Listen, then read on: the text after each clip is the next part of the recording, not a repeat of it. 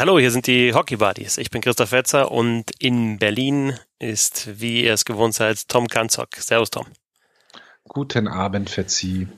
Heute mal mit etwas weniger Brimborium zu beginnen, weil das erste Thema, das wir besprechen wollen, die erste Nachricht, die natürlich Thema in diesem Podcast ist, äh, Tom eine traurige ist. Hartmut Nickel ist verstorben im Alter von 74 Jahren. Genau, das haben die Eisbären äh, am heutigen Aufnahmetag mitgeteilt, dass Hartmut Nickel am 27.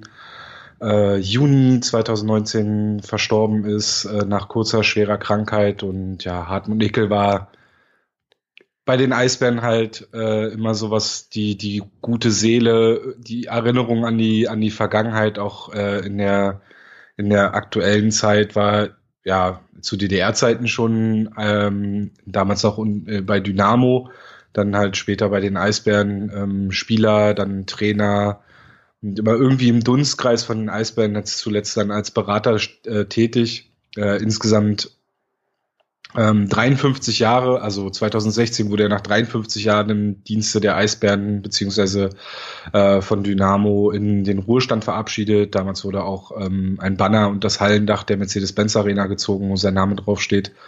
Ähm, ja, war ist, ist, ist sehr traurig, weil ähm, man Hartmut Nickel sicherlich gerne noch viel, viel öfter noch in der Arena äh, als Zuschauer gesehen hätte. Ähm, er war halt immer selbst wenn man, wenn man nicht direkt mit ihm in Kontakt stand, sondern wenn er halt einfach nur irgendwie an den Journalisten in der Mixzone vorbeigelaufen ist, irgendwie ein Nicken, ein kleiner Spruch, ein, ein kleines Lächeln oder irgendwas, das war halt immer, immer ein gutes Gefühl. Er hat immer so dieses, also in der Eisbären-Fanszene wird der Papa-Bär genannt und genau das, das äh, war er auch und, und äh, ja, da verlieren die Eisbären wirklich so einen Teil ihrer, ihrer Seele, würde ich fast sagen. Und das ist halt, ist halt schwer. Ich wollte gerade sagen, die, die gute Seele der der ja. Eisbär in Berlin. Also ich habe jetzt auch so, so ein bisschen geschaut auf die Reaktionen. Ähm, Konstantin Braun zum Beispiel hat was, hat was gepostet, äh, dass er halt auch damals dann für die jungen Spieler immer da war, ein Ansprechpartner war. Ähm, und ja, alle, die, die ich jetzt so kenne, die eben auch mit den Eisbären zu tun haben, ähm, ja, können da mindestens eine Geschichte erzählen. Ne? Ja, wenn es bei einer Geschichte bleibt, ja. An die Zeremonie damals kann ich mich auch noch erinnern damals als die Banner und das, und das Stadiondach und das Hallendach gezogen worden sind. Das waren ja Hartmut Nickel damals und Bernd Karrenbauer und ja, also ich weiß, dass da dieses, dieses Plakat auch war, äh, Ehre wie im Ehre gebührt und ja, natürlich auch Dynamo ne, in der Kurve und das Antlitz der beiden, also da hat man schon auch gesehen, ja, wie, wie wichtig die Person und auch eben die Person Hartmut Nickel eben den Eisbären-Fans äh, ist. Ja, das ist halt gerade jetzt Hartmut Nickel war halt dann auch immer so dieses, also er hat halt durch seine Person und durch seine Geschichten, die er erzählen konnte und durch das, was er erlebt hat, ähm, hat er halt so auch quasi verkörpert, was die Eisbären an, an Geschichte haben, wo sie herkommen, was sie alles erreicht haben. Er hat alle Meisterschaften äh, erlebt in verschiedenen Funktionen und er hat halt aber auch die, die, die ähm, beinahe Auflösung oder den beinahe Zerfall der Eisbären Berlin beziehungsweise äh, der Dynamo Berlins und so äh, erlebt und, und hat die Wendezeit mitgemacht und ähm, deswegen, er war halt immer so, die, er, er war quasi so das Person, personifizierte Eisbären, die, die personifizierte Eisbärengeschichte irgendwie. Und es ist jetzt weg, es ist halt dann natürlich, also man sieht es ja auch an den Reaktionen, also es gibt ja, also das ist ja viel, viele Leute, die davon betroffen sind, jetzt mal äh, nicht nur rein aus dem Eisbärenkosmos, aber vor allem gerade da. Dann ist es natürlich schwer, immer nach, nach so einem Thema die Kurve zu kriegen, aber wir wollen trotzdem auch in der Sendung heute, Tom, über eben das Eis, äh, Eishockey-Geschehen, das aktuelle sprechen. Letzte ja. Sendung ist ja noch gar nicht so lange her. Äh, wir haben damals ja schon angekündigt, es wird sich einiges tun, nämlich äh, war ja seitdem der Draft ist, ist Moritz Seider Nummer 6 gedraftet worden von den Detroit Red Wings für viele, für alle eigentlich überraschend hoch. Äh, wir hatten die Awards, wir haben immer noch ähm, natürlich einige Spieler, die entweder schon Verträge unterschrieben haben oder bald unter äh, Verträge unterschreiben werden. Äh, Mitch Marner natürlich da allen voran. Äh, wir hatten Regeländerungen in der NHL. Ähm, wir hatten äh, die neuen Hall of Fame Inductees. Also das heißt, die Saison ist eigentlich vorbei, aber es geht trotzdem ja weiter rund. Ich denke mal, bis in den Juli rein, bis sich das alles dann so ein bisschen für ein, zwei Monate beruhigt. Ja, die erste Juliwoche, glaube ich, wird es dann nochmal, wird es nochmal sehr laut, gerade dann auch mit Beginn ähm, der Free Agency und dann wird's dann spätestens, wenn Bob McKenzie wieder sein äh, Cocktailfoto vom, vom Strand postet, dann, dann ist offiziell Offseason in der NHL. Das ist der Cottage. Ja, der hat sich ja, ja in einem ja, genau. Podcast war er jetzt gerade mal, oder ich glaube beim ähm, Overdrive, also da äh, TSN Toronto, wo er dann regelmäßig eben auch äh, zu Gast ist. Wie schon gesagt hat, ja, ähm, das ist eigentlich das, wo er sich jetzt momentan am, am meisten drauf freut, auf die Ferien. Die haben ja jetzt gerade die Hockey, die, die Insider haben jetzt äh, aktuell noch sehr, sehr viel zu tun. Ähm, entweder müssen sie mit Vätern von, von Spielern sprechen, die, die jetzt dann bald mal einen Vertrag unterschreiben oder eben sonst wo ihre äh, Informationen herbekommen. Ja, na, Chris Johnston hat ja auch ähm, kurz, zur, kurz vor der NHL Draft gesagt gehabt, dass das so neben der NHL Trade Deadline eigentlich die aufregendste und schwierigste Zeit für diese ganzen Reporter und Insider ist. Und das kann ich mir schon vorstellen. Erstmal Richtung NHL Draft, wenn dann äh, alle General Manager an einem Ort sitzen und, und da ja dann auch viel Bewegung ist und da ja meistens, also auch so das, was Jeff Merrick ja immer wieder predigt und sagt, man sollte die Trade Deadline, sollte man alle Manager an einen Ort holen, weil genau da passieren dann die Deals, wenn sie alle auf einen Haufen sitzen. Und so ist es ja meistens bei der Draft auch. Ähm, dieses Jahr war es ein bisschen anders, aber da kommen wir ja gleich noch zu. Und äh, ja, dann halt die Zeit zwischen der NHL Draft und dann dem Beginn der Free Agency, was ja in diesem Jahr halt auch einfach ein sehr großer Zeit, also es ist ja über eine Woche Zeit oder ja doch, nee, genau eine Woche Zeit dazwischen, die dazwischen liegen und das ist ja sonst nicht so, sonst ist dieser Zeitraum dazwischen ja relativ äh, oder etwas kürzer. Man hat dann quasi den Draft, wenn der abgeschlossen ist, beginnt schon diese Phase, wo man ähm, mit den Free Agents sprechen darf und, und dann ist eigentlich schon der, der 1. Juli und dann geht es ja immer relativ schnell, 3., 4. Juli sind die großen Namen vom Tisch und dann können die Insider ja ihre, ihre ihren wohlverdienten Urlaub machen. Ja. Ja, der Draft. Moritz Seider Nummer 6. Übrigens auch Jack Hughes an Nummer 1 und Capo Caco an Nummer 2 gezogen, aber Moritz Seider an 6 ist natürlich aus deutscher Sicht äh, die große Geschichte. Am höchsten gedraftete deutsche Verteidiger aller Zeiten. Nur Leon Dreiseitel damals an Nummer 3 höher gedraftet unter den Deutschen. Jetzt geht er zu den äh, Detroit Red Wings und ja, wir hatten letztes Mal so gesprochen, möglicherweise Top 10, aber eher so 10 bis 15, vielleicht 10 bis 20, 15 bis 20, irgendwie sowas. Dann wird er als Sechster gezogen. Also irgendwas scheinen die Red Wings in ihm gesehen zu haben oder vor allem für die Zukunft zu sehen. Es war ja von vielen dann halt auch äh, zu hören, dass äh, wenn äh, Stevie Eiserman nicht der, der General Manager der Detroit Red Wings gewesen wäre, dann hätte man diesen Pick wahrscheinlich in einer Tour in der Luft zerrissen. Ähm, aber irgendwie vertraut man Steve Eiserman gerade auch durch die durch die Zeit bei den bei den äh, Tampa Bay Lightning, wo sie ja wirklich viele Spieler aus dem Hut gezaubert haben und ja auch immer spät draften mussten und und und da auch viel auf Talent gehen mussten. Und scheinbar sieht Steve Eiserman was in ihm. Er war ja auch äh, in Mannheim und hat sich dort Spiel von Seider angesehen. Ähm, irgendwas scheint er in ihm zu sehen. Er hat ja auch sehr angefressen. Ich hatte die Draft über Sportsnet geguckt und da hat Friedman dann halt mit vielen GMs äh, auch Interviews geführt und Friedman, Elliot Friedman ähm, hat dann ihn auch darauf angesprochen, dass das ja schon so ein bisschen, ähm, wie hat er es gesagt, ja, so ein bisschen so vorgegriffen ist, bisschen vielleicht zu früh gedraftet ist und, und Eiserman hat gesagt, nee, nee, das ist eigentlich genau da, wo wir ihn gesehen haben. Uns gefällt das Talent von Moritz Seider und, und wir, die sehen da einen Spieler, mit dem sie gut arbeiten können in der Zukunft. Ob das jetzt schon im nächsten Jahr der Fall sein wird, das wage ich tatsächlich noch zu bezweifeln. Aber erstmal ist dieser, ist es, ja, verrückt, dass er so früh gedraftet wurde. Und man hat es ja auch, also man, die Reaktionen dieser Red Wings-Fans, die sehr präsent äh, aufgenommen wurden von den Kameras, ähm, aber auch an Moritz Seiders Reaktion selbst, der ja auch überhaupt nicht fassen konnte. Ich glaube, ja. der hat sogar geflucht in dem Moment, als er gefilmt wurde. Also der konnte ja auch nicht glauben, dass er so früh gedraftet wurde. Einer der Red Wings-Fans übrigens, die zu sehen waren, äh, im nächsten Eiszeit FM Podcast äh, zu Gast. Der müsste auch das Wochenende erscheinen. Ja, ja, die haben dann irgendwie, der hat auf einen Tweet reagiert von Eiszeit äh, FM, dass er dieser Fan ist und äh, dass er mittlerweile eigentlich schon sich ein bisschen mit seinen auseinandergesetzt hat und es vielleicht gar, doch gar nicht so schlecht findet findet. Und jetzt ist er tatsächlich äh, eben bei Astel FM äh, cool. zu Gast.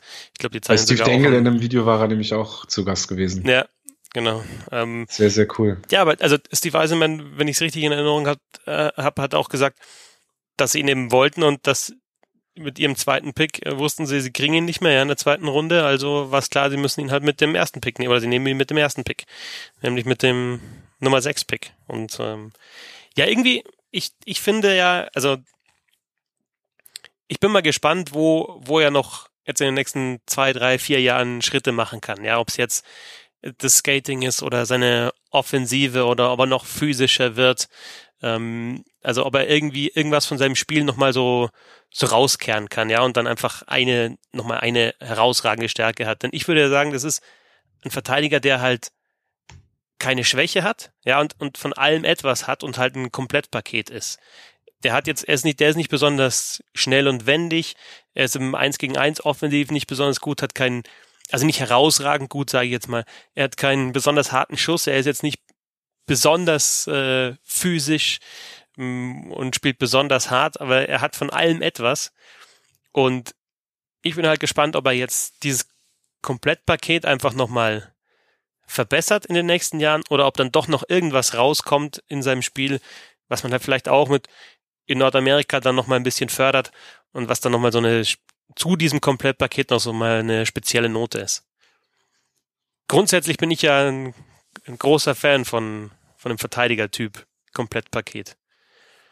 Und ich weiß, man soll nicht so große Vergleiche machen, aber der letzte ganz große Verteidiger der Detroit Red Wings äh, war dann auch ein ähnlicher also war ja auch ein Komplettpaket. Ja? Also Nick Lidström hatte auch jetzt, äh, also es gab wahrscheinlich in, in seiner Zeit, wo er gespielt hat, wo er seine Norris Trophies gewonnen hat, gab es immer einen, der besser Schlittschuh gefahren ist. Es gab immer einen, der härter gespielt hat. Es gab immer einen Verteidiger, der härter geschossen hat.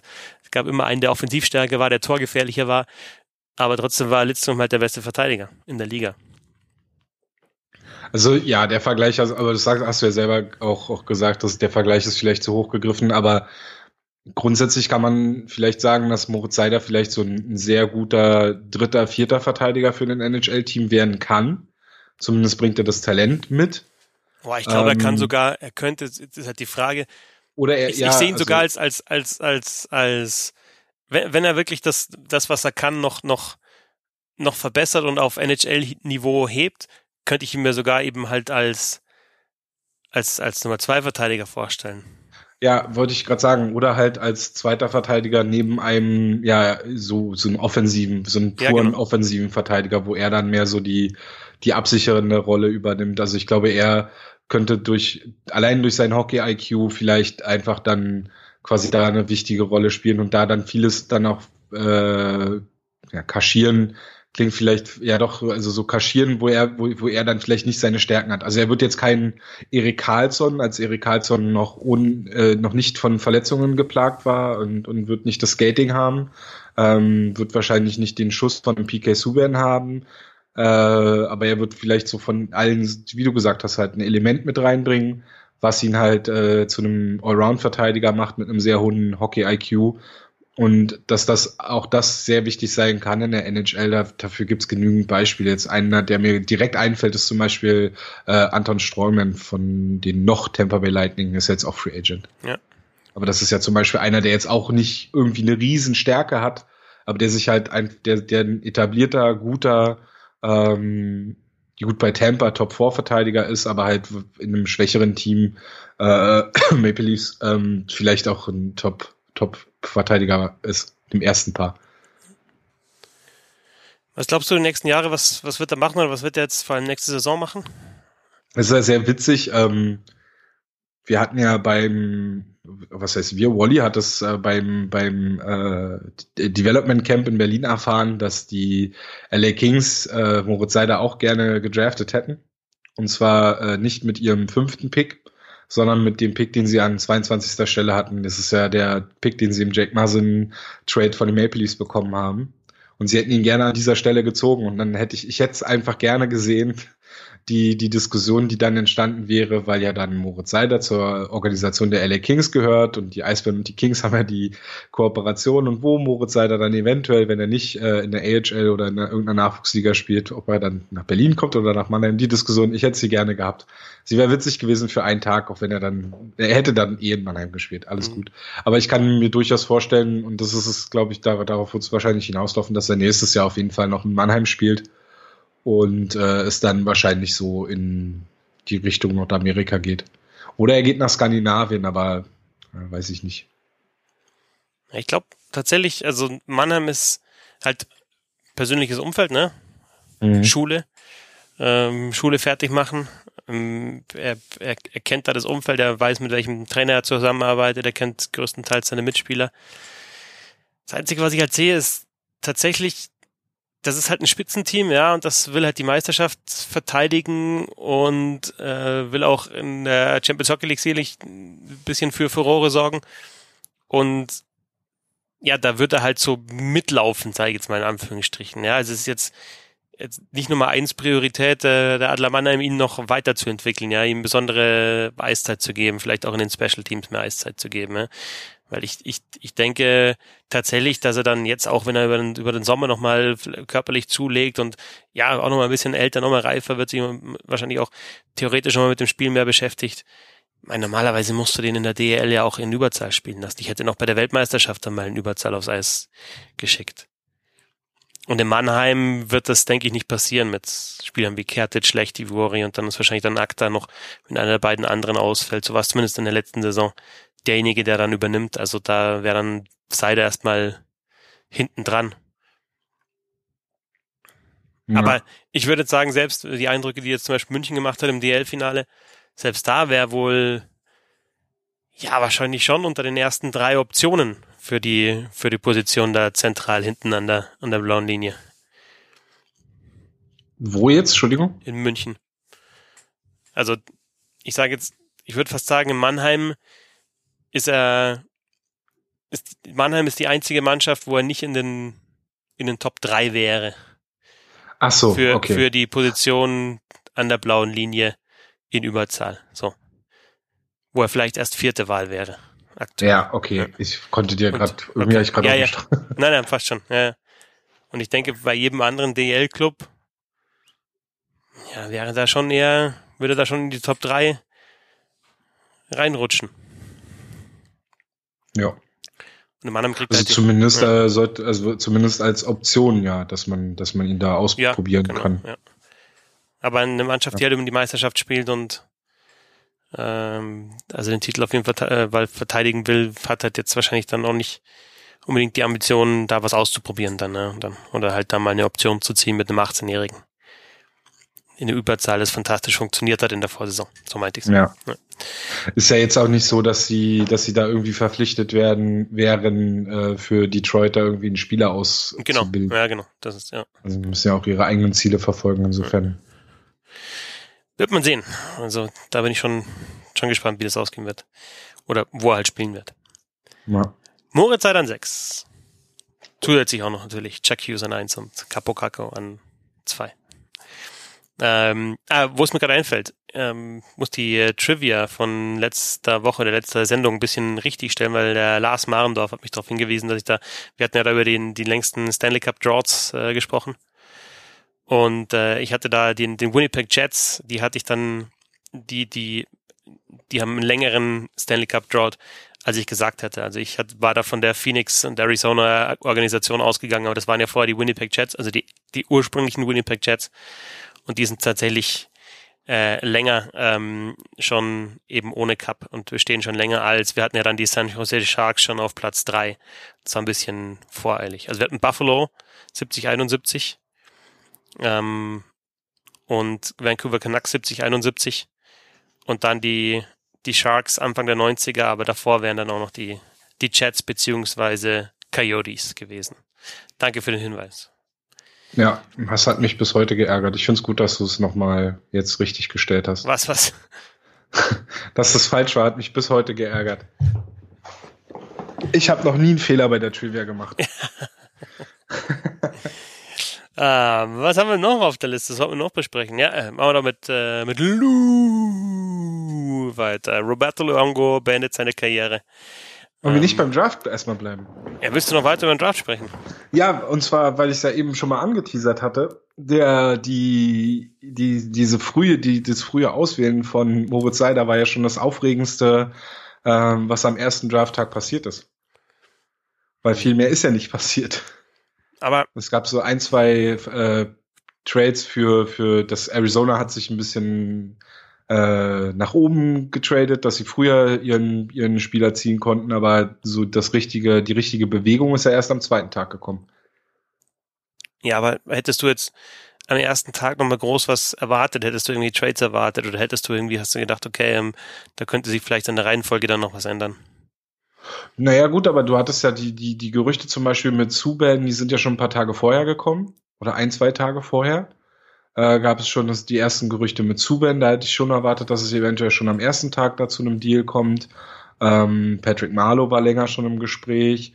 Äh, Detroit hätte Moritz Seider sicherlich auch etwas später kriegen können und sie hätten ähm, den sechsten Pick auch für irgendwas abgeben können. Also ich bin mir sicher, dass sie, also klar mit Risiko, aber sie hätten den Pick ja auch abgeben können und hätten vielleicht dann irgendwie an 10 oder 11 gedraftet und hätten ihn da auch bekommen können. Also ich hätte schon erwartet, dass es am ersten Tag ein bisschen mehr Bewegung gibt. Ich bin dann auch irgendwann eingeschlafen.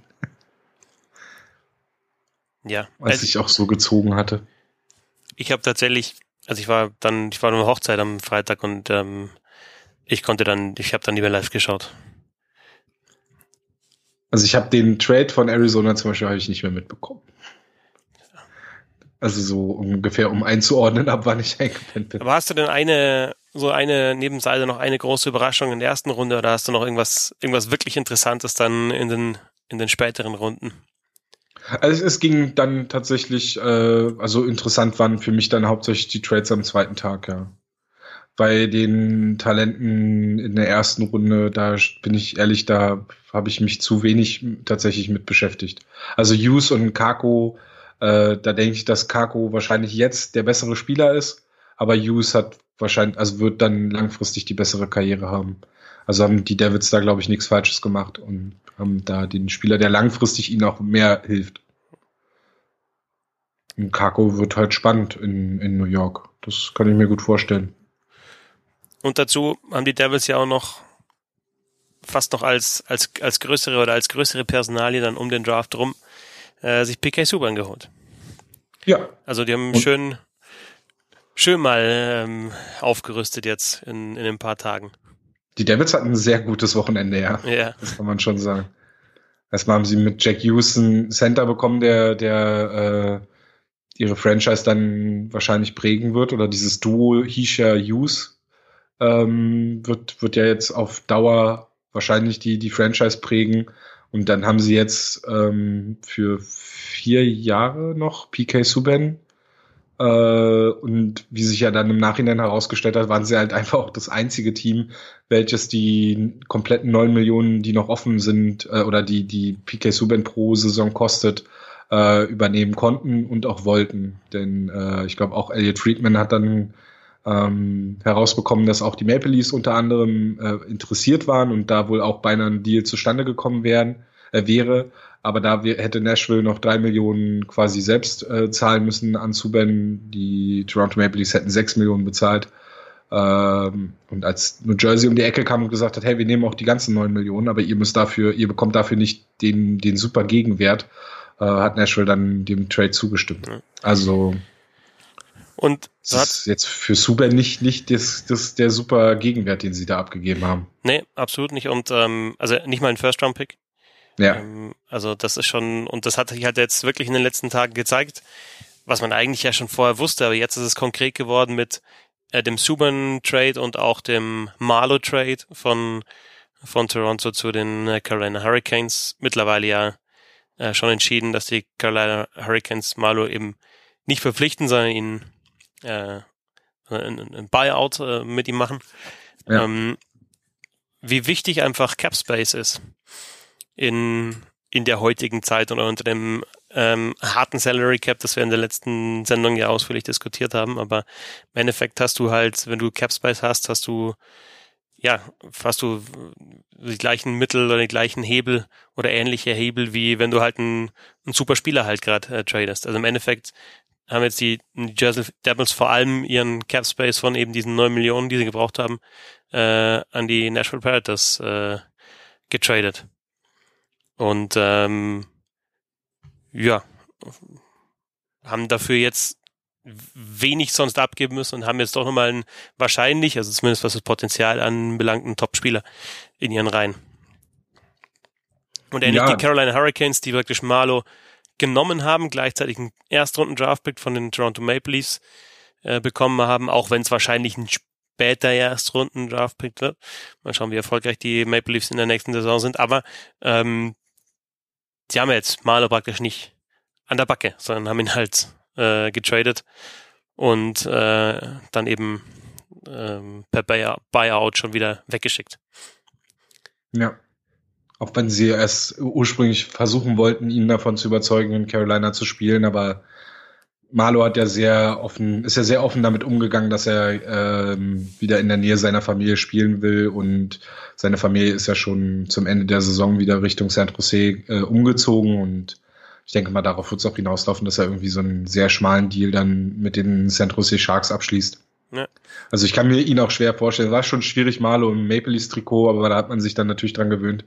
Ähm, aber jetzt Marlo in einem Trikot der Carolina Hurricanes oder weiß ich nicht, Anaheim Ducks oder so, ich glaube, das wird schon, das wird auch nochmal sehr komisch. Also ich hoffe, dass er da schon noch den Deal bei den Sharks irgendwie bekommt und da seine Karriere dann auch beenden kann.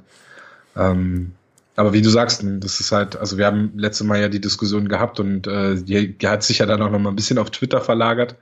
Ähm, zu meiner Idee, die, die Gehaltsgrenze äh, äh, umzustrukturieren, beziehungsweise die, wie, wie, also dass man, dass man quasi eine Luxussteuer einführt und nicht mehr nur dieses reine Hardcap fährt, sondern dass man da ein bisschen flexibler wird. Und äh, Subban ist ja zum Beispiel auch so ein Beispiel von einem Spieler, der jetzt quasi auch äh, irgendwie ein bisschen Opfer seines Vertrages wurde.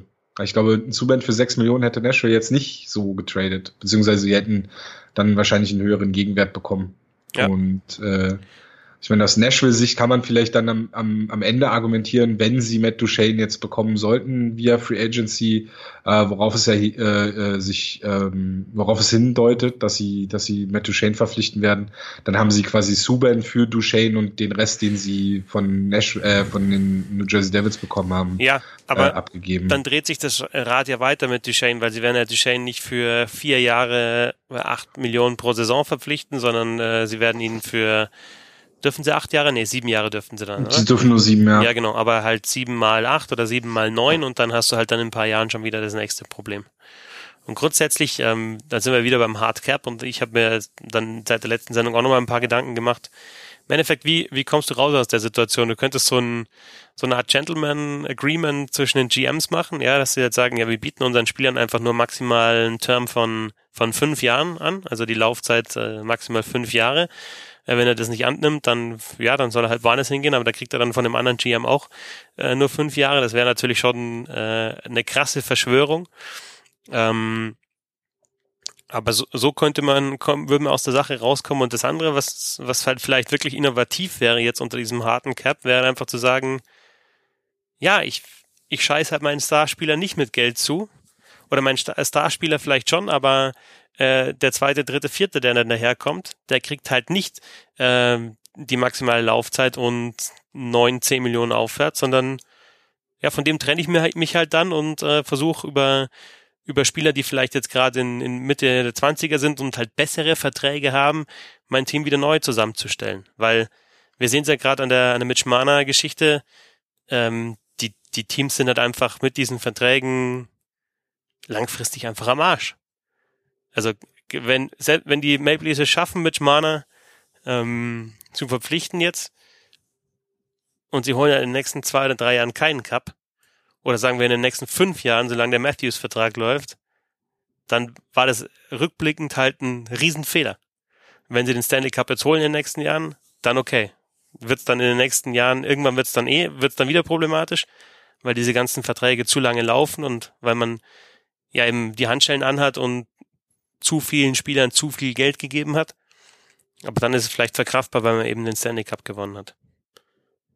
Aber da muss ich zum Beispiel sagen, dass ich finde, wie die Maple Leafs da agieren, finde ich zum Teil ja richtig gut, weil sie den Spielern, die das Geld wert sind, halt, oder beziehungsweise weil sie ähm, den Spielern, die jetzt vielleicht nach außen hin zu viel Geld verdienen, halt eigentlich genau das bezahlt haben, was ihr Marktwert ist. Also Austin Matthews wird diese 11,634 Millionen wert sein, genauso wie Tavares seine 11 Millionen wert ist und genauso wie William Nylander ähm, genau das bekommen hat, was ja auch quasi der Einstieg in die Verhandlungen war, die 6,9 Millionen.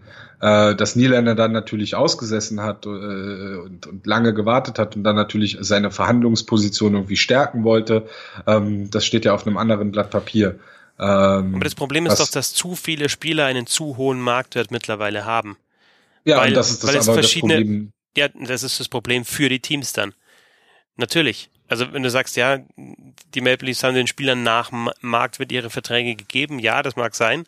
Aber da, da, ja, jetzt kommt mit Mana der nächste und dann kommt der nächste und dann kommt der nächste und es geht halt immer so weiter. Und die Frage ist doch auch, woher kommt der Marktwert? Ja, vergleicht sich mit Mana ähm, mit äh, Austin Matthews sagt, ich bin genauso wichtig für das Team, ich will verdienen wie Austin Matthews, vergleicht er sich mit ähm, irgendwie einem ähnlichen Spielertyp. Ähm, Nikita Kutscherow wird immer wieder aufgeführt jetzt in letzter Zeit, der eben auch kürzlich einen Vertrag unterschrieben hat. Äh, sagt Mane, ja, ich bin so gut wie der. Oder sagt Mane vielleicht, ja, ich bin mich gibt's noch gar nicht in so in, im Eishockeymarkt. Ja, also ich bin was völlig Neues. Ich bin ein, ein spielmachender Flügel, der jetzt äh, in den letzten Jahren nicht nur einen Austin Matthews besser gemacht hat, sondern John Tavares äh, besser gemacht hat. Mich gibt's überhaupt noch gar nicht in dem Markt. Ich habe äh, völlig neue, neue, neue Marktvorstellungen, neue, neue Marktwertvorstellungen so. Ja, aber so funktioniert's ja nicht. Und die Diskussion hatten wir ja letztes Mal auch schon geführt. Also mit Mana hat ja nicht John Tavares besser gemacht, sondern eher Tavares Mana. Ähm, und also die, die, das große Problem in der NHL ist halt einfach, dass Rollenspieler in der Vergangenheit viel zu viel Geld verdient haben oder viel zu hohe Verträge abgeschlossen haben. Ähm, also jetzt ist ja auch kein Vorwurf an die Rollenspieler, sondern jeder Spieler soll ja äh, den Vertrag nehmen, den er bekommt. Aber es ist halt nun mal leider häufig so gewesen. Guck dir den also oder oder Spieler haben Verträge abgeschlossen, die für die für die vergangenen Leistungen quasi äh, sie bezahlt haben, zum Beispiel Milan Lucic. Oder wenn du jetzt zum Beispiel dir einfach äh, Fehler ansiehst, die jetzt zum 1. Juli passieren werden. Tyler Myers wird wahrscheinlich sieben Millionen von Vancouver bekommen. Tyler Myers ist aber kein Verteidiger, der sieben Millionen pro Saison wert ist. Oder acht Millionen. Ähm, Tyler Myers würde ich wahrscheinlich gerade mal so vier Millionen bezahlen pro Saison. Ähm, also da ist dann immer noch so diese, dass der Markt sich halt auch einfach nicht richtig reguliert, sondern da wären halt Rollenspieler und, und, und Spieler, die halt einfach nicht die werden halt einfach nicht ihrem, ihrem Wert entsprechend bezahlt und gleichzeitig verlangt man aber von den Topstars so diesen Hometown-Discount zu, zu nehmen und zu sagen, hey komm, äh, nimm doch mal hier zwei Millionen weniger, weil wir wollen hier noch Connor Brown verpflichten oder wir wollen hier irgendwie einen Rollenspieler, wir brauchen noch jemanden für die dritte, vierte Reihe. Und was äh, Matthews, Niederländer und Mana bei dem, bei dem Maple Leafs jetzt, um da zu bleiben, ge gemacht haben, die waren alle drei, haben sie gesagt, hey, nee, wir wollen, wir wollen unseren Marktwert haben. Äh, Nieländer hat gesagt, also Nieländer hat natürlich gepokert, hat gesagt, mein Marktwert ist viel, viel höher, ich bin viel, viel mehr wert. Er hat aber sehr wenig äh, vorzuweisen gehabt und hat dann im Endeffekt die 6,9 Millionen bekommen, ähm, die er jetzt einfach wert ist, wenn man das vergleicht mit seinen Mitspielern auf seinem Level. Bei Austin Matthews gab es ja nach, der, nach dem Vertragsabschluss eigentlich nur Diskussionen darüber, dass der Vertrag zu kurz ist eigentlich. Dafür, dass er quasi, äh, er, wird, er wird unrestricted free agent mit Vertragsende. Ähm, man hat quasi, äh, man hat sich quasi diese, ich glaube nur ein unrestricted free agent Jahr gekauft. Ähm, und der Vertrag ist halt mit 11,634, das ist ganz wichtig, Millionen halt ähm, auch relativ hoch, aber Matthews hat da auch gesagt, nee, das ist mein Marktwert, das, das bin ich wert. Und bei Matthews gab es halt nur keine Diskussion, weil er halt weiter seine Leistungen gebracht hat und weil er halt niemals irgendwie ausgesetzt hat. Bei Mana passiert jetzt leider genau das, äh, was, glaube ich, das Mana Camp halt einfach nicht äh, sich erhofft hat. Ähm, das Mana Camp hat, glaube ich, gehofft, dass sie so ein bisschen eine Art emotionale Erpressung äh, machen können, ähm, indem sie quasi immer wieder den schwarzen Peter auf die Maple Leafs schieben, dass Mana halt äh, im ersten Vertragsjahr seine Rookie-Bonuses nicht bekommen hat, äh, weil, weil, weil man ihm nicht die ausreichend Eiszeit gegeben hat, äh, weil er nicht in seinem ersten Jahr die NHL geschafft hat, weil er, weil sich, glaube ich, diese ganze Familie Mana auch generell so ein bisschen äh, in ihrem Stolz beleidigt fühlt, ähm, weil man ja Mitch Mana ja auch immer gesagt hat, der ist zu klein, der ist sch zu schwach, der wird keine NHL-Karriere haben. Und nun ist er nun mal einer der aufregendsten Spieler in der NHL und auch äh, ein sehr, sehr guter Spielmacher. Aber er ist halt nicht das, was sie fordern. Er ist keine 12, 13, 14 Millionen wert, sondern er ist, er ist weniger wert als Nikita Kucherov. Da müssen wir uns einig sein, weil Nikita Kucherov schießt halt auch einfach doppelt so viele Tore wie Mitch Marner. Und äh, Nikita Mitch Marner hat Kucherov bisher, spielt aber nicht für die Toronto Maple Leafs. Ja, aber Nikita Kucherov, ja gut, Nikita Kucherov hat ja sogar noch den, den Bonus, dass er noch mehr von seinem Geld übrig hat, weil, weil er in äh, Tampa weniger Steuern bezahlt. Ja, aber du, du sagst, also ich, ich finde, man kommt nicht so klar, so klar zu dem Schluss, was Wetschmaner wert ist, weil du halt einfach wissen musst, um welchen Markt geht's denn überhaupt, um welche Rahmenbedingungen in dem Markt. Ja, also weil im Endeffekt geht's ja mit Schmaner erstmal darum, wie viel kann er bei den Toronto Maple Leafs verdienen, ja, und dann ist, dann sind die Rahmenbedingungen, die es für diesen Vertrag halt gibt, durch, durch das Umfeld der Toronto Maple Leafs abgesteckt. Und da spielt halt auch sowas rein wie, die, die Fans gehen komplett auf die Barrikaden. Also allein du fliegst ja wahrscheinlich noch Toronto, nach Toronto zu Kyle Dubas und, und äh, geigst ihm seine deine Meinung, wenn er wenn er halt es nicht schafft, äh, mit Schmana zu verpflichten. Ne? Und, und, nee, da, mittlerweile nicht mehr. Aber okay. nee, aber also das sind doch auch, das ist doch auch die, diese Rahmenbedingungen haben, auch, haben doch auch mit dem Marktwert zu tun, dass die Maple Leafs halt auch überzeugt von diesem Spieler sind, dass sie wissen, wie wichtig er für ihre Organisation ist, dass er ein Fan-Favorite ist und so weiter und so fort. Also ist es halt auch klar kannst du jetzt sagen, du vergleichst ihn mit Nikita Kutscherow und der ist weniger wert, aber ich sage halt immer, welche Vergleichsgrößen findest du? Oder wenn, wenn ein Rantan jetzt unterschreibt ähm, bei den Avalanche, ist das eine Vergleichsgröße? Oder sagt dann Mutschmana, ich bin besser als der, ich will jetzt mehr verdienen als der? Dann ist, dann ist wieder wichtig, für was hat jetzt Rantanen unterschrieben? Wenn der für mehr unterschreibt als Kutscherow, dann hast du halt schon wieder eine ganz andere Diskussion. Es ist halt einfach so unglaublich vielschichtig. Nee, absolut, das, da stimme ich dir auch komplett zu. Die Sache ist halt, ich glaube halt nicht, dass er noch so ein, dass, dass dieses Mana Camp so ein großes Druckmittel hat, weil sie haben nicht den Rückhalt im großen Teil der Fanszene. Es ist oder oder zumindest also Fanszene schwer zu beurteilen, aber zumindest was man via Social Media halt mitbekommt. Ähm, da ist es eben nicht mehr so, dass dass alle äh, quasi Mana äh, quasi unterstützen, sondern da sind auch viele einfach genervt von dieser Taktik. Ähm, die Paul Mahner und Darren Ferris heißt der Agent, glaube ich, äh, der ja unter anderem auch äh, Johnny Goodrow vertreten hat, als Goodrow ausgesetzen wollte und, und auch deutlich über seinen Marktwert äh, einen Vertrag haben wollte, den er am Ende auch nicht bekommen hat. Ähm, und äh, ich meine, Andreas Athanasiou war das ja auch, da ist es ja ähnlich gelaufen. Da gab sogar, hat der Agent sogar Gerüchte in die Welt gesetzt, dass der dann in der KHL spielt. Das ist auch nicht passiert. Also es sind immer wieder ähnliche Methoden, die da angewendet werden. Äh, Jetzt bei Mana hat man es halt, hat man halt das ganze Jahr über diese Offersheet-Karte, diesen, diesen Boogeyman da quasi aufgebaut, dass Mana ein Offersheet unterschreiben wird. Aber ganz ehrlich, warum soll Mana, der in Toronto groß geworden ist, dem, dem, der, der wirklich für, der jetzt für sein Lieblingsteam spielt, der äh, einen Haufen von irgendwelchen Werbeverträgen unter, äh, unterzeichnet hat und da irgendwie das Gesicht von diversen Marken ist, soweit, dass es halt äh, auf seinem Instagram-Account, sein Instagram-Account ist eine einzige Werbeveranstaltung und unter fast jedem Post ist ein Kommentar von Kasperi Kapanen, äh, der irgendwie sagt so von wegen, ja, ach, dafür hast, kriegst du jetzt auch noch Geld und dafür bekommst du auch noch Geld. Das würde nicht mehr passieren, wenn Mitch Marner plötzlich bei weiß ich nicht, bei den Arizona Coyotes spielen würde oder New York Islanders. Also man muss ja auch, wenn man jetzt sagt, er unterschreibt einen Offersheet, muss man ja auch erstmal die Teams dann rauskristallisieren, die, die überhaupt die Draftpicks haben, die, die man als Kompensation abgeben muss und die das Cap Space haben. Ähm, und wo, wo Mana selber sagt, ja, okay, da habe ich auch die Perspektive, erfolgreich Eishockey zu spielen.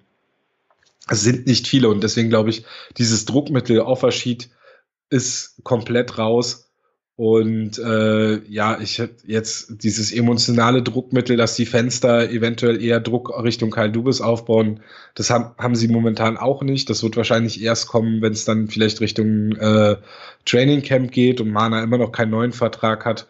Und bis dahin finde ich eigentlich okay, wie es äh, die Maple Leafs momentan versuchen zu handhaben. Sie haben ihm ein Angebot gemacht, zehnmal, also zehn Millionen für über fünf Jahre. Also das ist, glaube ich, ein, ein, fairer Deal. Das ist eine halbe Million mehr als Nikita Kucherov. Äh, das ist eine Million mehr als Jeff Skinner. Und äh, er ist besser als Jeff Skinner, er ist schlechter, oder nicht schlechter, aber er ist nicht das, hat nicht das Level von ähm, Kucherov, meiner Meinung nach nicht, weil er nicht die Tore schießt, ganz einfach. Und äh, ja, deswegen 10 Millionen hätte ich dann schon für angebracht gehalten und ja, was das einzige, die einzige Karte, die sie jetzt momentan hat, ist halt äh, noch spielen, ist halt die Leafs hinzuhängen, was die Leafs halt momentan in Handschellen legt, weil sie, weil sie jetzt äh, äh, sich im Free Agent Markt so sehr stark zurückhalten, weil sie eben noch darauf warten, äh, was mit Mitch Marner passieren wird. Wenn er auf jeden Fall unterschreibt, dann treffen wir uns wieder. ist ja ganz klar. Egal, Absolut. Ja, in welcher Runde. Ähm, und was bei dem Offersheet, ich weiß nicht, ob das allen klar ist, aber ähm, ähm, Thema Offersheet, ähm, Marn ist ein Restricted Free Agent, das heißt also, es gibt die Möglichkeit für andere Teams, ihm eben so ein Offersheet vorzulegen. Das ist halt ein verbindendes, verbindliches Vertragsangebot. Marner müsste das unterschreiben und ähm, dann geht er eben entweder zu diesen Bedingungen an zu diesem Team oder die Toronto Maple Leafs haben die Möglichkeit, dieses Offersheet eben zu matchen und da mitzugehen. Äh, was, was noch dazu kommt, ist, die Toronto Maple Leafs würden, wenn sie eben Mitch Marner via Offersheet verlieren, äh, Kompensation in, einer, äh, in Form von Draft Picks bekommen und äh, ja, bis hin zu vier Erstrunden-Picks geht das. Ähm, der höchste, was ist, über 11,5 Millionen pro Jahr, glaube ich, war's. Ja. Ich glaube, schon ähm, über 10,5. Oder 10,5 ne? sind dann, wären dann vier First-Round-Picks von dem Team eben, das Mitch Marner verpflichtet dann via Offersheet an die Toronto Maple Leafs. Das ist schon nochmal ein hoher Preis zusätzlich. Ja. Also, um das noch, um noch einen Punkt abschließend dahin zu bringen, ich glaube, eher wird er getradet, als dass er äh, ja ein Offersheet quasi oder per Offersheet woanders hingeht. Ich habe vorher schon mal angestimmt, Tom. Hallo. Ja. Da wolltest du dann weiter über den Draft sprechen, aber jetzt kommen wir zu Roberto Longo und seinem Karriereende. Ähm, ja, relativ classy und wie man ihn halt kennt, äh, über Twitter äh, hängt da seine, seine Ausrüstung eben an die Leine und äh, schickt ein Foto und sagt, äh, ja, meine Karriere ist vorbei. Roberto Luongo, Nummer drei, äh, was äh, die, die Liste der Siege unter den NHL-Goalies äh, anbelangt, hinter Brodeur und Patrick Roy. Olympiasieger zweimal mit Kanada, aber halt kein Stanley Cup. Aber ganz nah dran, 2011 mit den Vancouver Canucks und äh, ich weiß, die Serie hast du ein bisschen intensiver verfolgt. Was sagst du zu Roberto Longo, zu seiner Karriere? Ein einfach ein großartiger Goalie, aber noch ein, ein viel besserer Mensch. Äh, in der Diskussion der besten Torhüter, die nie den Stanley Cup gewonnen haben, wahrscheinlich ganz vorne zu nennen. Ähm, wahrscheinlich dann, wenn, wenn Henrik Lundqvist, wenn es Henrik Lundqvist nicht auch noch gelingen sollte, dann die beiden sind, können sich dann da oben wahrscheinlich äh, auf der Spitze, ähm, die, die Spitze dann teilen, auf dem Podest. Äh, ja, aber neben, neben dem, was er auf dem Eis gezeigt hat, halt einfach auch ein absolut überragender Mensch, halt einfach, der äh, in Interviews immer den richtigen Ton getroffen hat, der zu der Trade Deadline damals 2012, meine ich, na, äh, wo er nicht abgegeben werden konnte, sich rauskam zu einem äh, zu einer Pressekonferenz und ganz klar gesagt hat, ja, mein, mein Vertrag ist scheiße, mein Contract sucks, hat er gesagt und äh, damit dann quasi auch eingesehen, dass der Vertrag der Grund ist, warum man ihn nicht einfach so abgeben kann. Dann hat es ja dann doch noch geklappt und ist ja nach Florida wieder zurückgekommen. Ähm, wo er sich ja, wo er auch in seinem Schreiben jetzt, was er zu seinem Vertra äh, Karriereende geschrieben hat, was veröffentlicht wurde auf NHL.com, wo er auch gesagt hat, dass das für ihn das Zuhause ist, für seine Familie, fühlt sich da halt am wohlsten und äh, äh, ja, wie sehr das auch tatsächlich sein Zuhause ist, hat man, glaube ich, unter der, äh, während der Saison gesehen, als die dieses ähm, Massaker an der Schule war in Parkland. Das ist ja quasi, oder ist ja auch ähm, die äh, Nachbarschaft, in der er halt lebt, wo er sein Haus hat, wo seine, ich glaube, seine äh, Tochter geht, glaube ich, sogar an die, an die Schule, wo das passiert ist, wo er sich, wo er dann ja auf dem Eis ähm, bei, bei einem Spiel der Florida Panthers dann eine sehr emotionale Rede gehalten hat, wo, wo er auch unter Tränen gesagt hat, äh, dass es so, da, dass es so nicht weitergehen kann, dass da sich irgendwie was ändern muss. Und das ist halt schon, also es zeigt halt auch, wie wichtig dieser Typ halt in, in den Communities war ganz unabhängig davon, was er auf dem Eis gemacht hat. Und äh, ich hoffe, dass er nicht so lange äh, einfach nur äh, irgendwie jetzt das Rentnerleben genießt, sondern dass er ganz schnell wieder in irgendeiner Form, am besten äh, im, im Fernsehen als Experte oder irgendwas äh, wieder wieder zu sehen ist, weil ähm, der Typ wird, der Typ würde dem dem Sport halt so fehlen mit, mit seiner Art. Ja. Äh, das Thema kein Stanley Cup, ähm, wie wie hoch würdest du das hängen? Äh, bei Roberto Leongo und die, die Geschichte ist ja auch, ähm, ich meine, er ist Torwart, ja, und äh, er hat in dem Spiel 7 2011 gegen die Boston Bruins vier Gegentore kassiert. Aber sie haben auch null geschossen, die Vancouver Canucks in diesem Spiel. Mhm. Und ähm, ja, er hat dann nicht mehr die Chance bekommen, natürlich den Cup zu gewinnen, aber Nachhinein gesehen muss man noch sagen, die, die, die Canucks galten ja damals als wirklich das, äh, das talenti äh, talentierteste Team und äh, auch als Favorit auf den Stanley Cup. Das hat er in dem Fall nicht ganz gereicht. Ähm, ja, wenn man jetzt über Hall of Fame und so weiter diskutiert oder halt seine, seine Karriere sich anschaut, wie, wie schwer wiegt es, dass er eben keinen Stanley Cup gewonnen hat? Ich glaube, das wird keine Rolle spielen. Also das wird bei ihm, glaube ich, keine Rolle spielen. Dafür ist er halt einfach, also seine Statistiken sprechen für ihn. Er ist halt ein sehr guter Goalie gewesen. Er hat bei ein paar, bei, bei ein paar der besten äh, Teams der letzten äh, 20 Jahre gespielt. Gerade die zwei Jahre 2011, 2000, also 2010, 2011, 2012, so die zweieinhalb, drei Saisons mit den Vancouver Canucks waren, waren wirklich überragend. Das waren zwei, das waren Teams, die, oder das war ein Team, was den Stanley Cup hätte gewinnen müssen, nicht gewonnen hat, natürlich. Ähm, und da war er ein wichtiger Rückhalt. Klar, du hast es angesprochen, in der Serie gegen Boston war ja zwischenzeitlich auch Corey Schneider, hat ja auch mal einen Start bekommen.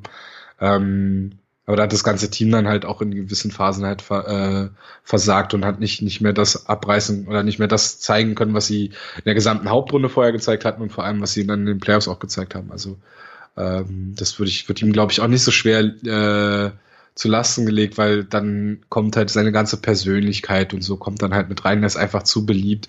Und ich glaube, ähm, wenn er nicht gleich, wenn er das erste Mal zur Wahl steht, in die Hall of Fame äh, aufgenommen wird, dann äh, wird ein, ein Shitstorm die Hockey Hall of Fame überkommen, den sie wahrscheinlich jetzt noch gar nicht erahnen können. dann wird seine ganze, wird die ganze Strombone One Army von, von Twitter wird dann losgelassen. Ich habe jetzt ähm, hier nochmal ganz kurz eine interessante Statistik zu ihm nochmal. Ähm, Gegentore kassiert von Spielern, die 14.120 Tage ähm, ähm, Altersunterschied haben. Mark Messier, äh, Januar 61 und Brady Tchak ähm, September 1999, also 38 Jahre Altersunterschied zwischen den beiden Spielern und von denen hat er jeweils ein Gegentor kassiert. Äh, 489 Siege, die drittmeisten in der NHL unter Torhütern. Äh, ein, ein, Tweet von Gregory Ballack habe ich jetzt gerade noch gefunden. Ähm, in zwischen 2000 und 2018, also in 18 Jahren, ähm, einmal eine Save Percentage über eine ganze Saison, die unter dem Ligaschnitt war. Und dann habe ich nochmal, den finde ich jetzt gar nicht den Tweet, aber das ist auch nochmal was Unglaubliches. Ähm, über eine ähm, über einen Zeitraum von mehreren Ra Jahren, fünf bis zehn, da hat er tausend Schüsse mehr bekommen auf sein Tor als der, der nächste Goalie eben auf der Liste und hatte aber in der Zeit eine, eine Save Percentage von über 92 Prozent. Also ich glaube jetzt im Nachhinein, wenn man jetzt irgendwie zwischendrin lief es halt nicht mehr so für ihn. Jetzt ist er 40, er hat schon immer Verletzungsprobleme gehabt, Hüftprobleme gehabt. Man vergisst, glaube ich, jetzt 2019, was das mal für ein sensationeller Torwart war. Ja? Äh, einfach ein überragender Weltklasse-Torwart. Welche, äh, wie, wie, welche, welcher Fun Fact war das gerade mit dem, mit Mark Messi?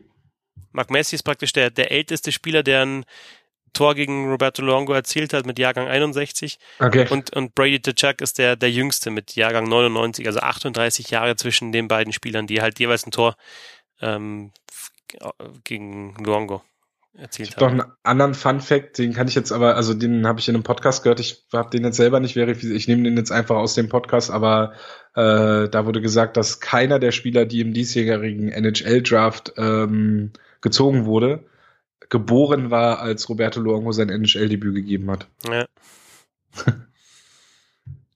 Auch äh, stark. Ja, kann man also, also auch 2010 bei den, bei den Olympischen Spielen, ja, im, im eigenen Land, ja. Also Riesendruck, dann nochmal deutlich größer als sonst eh schon auf dem Torwart ist. Da war er die Nummer eins, ja. Ähm, Brodeur und, und ja. Flurry waren damals die, die beiden anderen Goalies. 2014 äh, nochmal eine, eine Goldmedaille gewonnen mit Kanada. Ja, also ähm, und eben halt nicht den Cup, aber du hast ja schon gesagt, das dürfte eigentlich oder sollte keine, keine Rolle spielen. Gerade dieses äh, olympische Finale 2010, was ja in die Verlängerung ging und ja. so, da hat er überragend gespielt. Das war nicht so ein Selbstläufer für die Kanadier, das Turnier. Das stimmt, ja. Das stimmt. Dann auch diese überragende Geschichte, das muss vorletzte Saison gewesen sein, wo er, wo er sich verletzt hatte, ins Krankenhaus gefahren wurde, dort ein MRT bekommen hat. Das MRT hat äh, gesagt, äh, beim MRT kam nichts Schlimmes raus. Äh, er ist wieder zurück zur Arena gefahren, stand, glaube ich, den, das Ende vom zweiten Drittel an der Seite, hat sich umgezogen, ist im dritten Drittel zurückgekommen. hat wieder gespielt, weil sie dann, weil ich glaube, da hatte sich dann ja äh, zweite Goalie, der Ersatzgoalie auch verletzt und irgendwie hätten sie dann ihren Emergency Backup auf ihren Emergency Backup setzen müssen, aber Luango hat sich umgezogen, hat das Spiel zu Ende gespielt. Und auf ja, und auf Twitter Strombone One sowieso. Also ich fand auch von der NHL richtig gut, dass sie eben dann sofort seine besten Tweets halt da nochmal gebracht haben und da waren ja echt ein, ein paar, paar Knaller mit dabei. Ich kann mich sogar noch an die Zeit erinnern, als es noch ein Mysterium war, ob er tatsächlich hinter diesem aber, Account äh, steckt oder nicht. Ja, ja, okay. Also es kam ja dann, glaube ich, erst kurz vor seinem Trade nach, nach Florida, glaube ich, äh, von Vancouver nach Florida, hat er, war, hat er dann darüber Sachen getwittert, die quasi äh, aus Kriminalpodcasts äh, kenne ich das, äh, den Ausdruck Täterwissen. Also die hätte jemand Drittes gar nicht wissen können. Also das, dann war dann relativ klar, dass es Luongo war. Und dann hat er, glaube ich, auch irgendwann einfach mal ein Foto von sich da gepostet und dann war es auch klar. Also ich glaube schon, dass der ihm fehlen halt auch die ich halt äh, vor ein paar Tagen mit Lars äh, Podcast gemacht, auch zu so einem NHL-Abschluss-Podcast, ähm, ein Saison-Abschluss-Podcast. Äh, da haben wir also von Lars Warendorf von Sportradio 360 und ähm, da waren wir bei Patrick Marlow, ob er eventuell so in die Hall of Fame-Diskussion äh, gehört. Und Marlow fehlen ja auch so die individuellen Auszeichnungen. Und Luongo fehlen die ja im Endeffekt auch. Also er hat die Jennings bekommen 2010, 2011 mit Corey Schneider zusammen als das Duo, was äh, welches am wenigsten Gegentore bekommen hat in der Saison. Aber so eine Wessener Trophy zum Beispiel fehlt ihm oder eine MVP Trophy oder sowas. Ähm, aber ich glaube trotzdem, du hast ja eben die Statistiken gesagt, ne? Ich glaube, einmal hattest du jetzt gesagt, in 19 Saisons Unterliga-Durchschnitt. Ja, genau. Ja. ja. Also ich denke schon, dass der in die Hall of Fame kommt. Gut, weil wir gerade dann bei der Hall of Fame sind, schön, dann machen wir doch da gleich weiter, oder? Das ist auch noch ein Thema, was wir schon besprechen wollen. Die Hall of Fame Inductees. Ähm, mit Haley Wickenheiser. Lass doch gleich mal darüber sprechen. Fand ich schon mal sensationell, dass sie den Anruf nicht entgegennehmen konnte von Lenny McDonald. Sie war ja nicht mal bei der, bei der PK. Ja, weil sie nicht konnte. Ja, eben. Weil sie nicht, durfte, weil sie eben gerade da bei ihrem Med School ähm, eben vor Ort sein musste und ähm, und eben dann nicht konnte, nicht ans Handy gehen durfte und nicht weg konnte. Ja, weil Haley Wickenheiser wohl eine Prüfung hatte oder einen Test. Ja. Weil sie ja gerade ihre Doktoranden, äh, was macht sie? Eine Doktorandenausbildung. Also sie wird Ärztin. Ja, genau.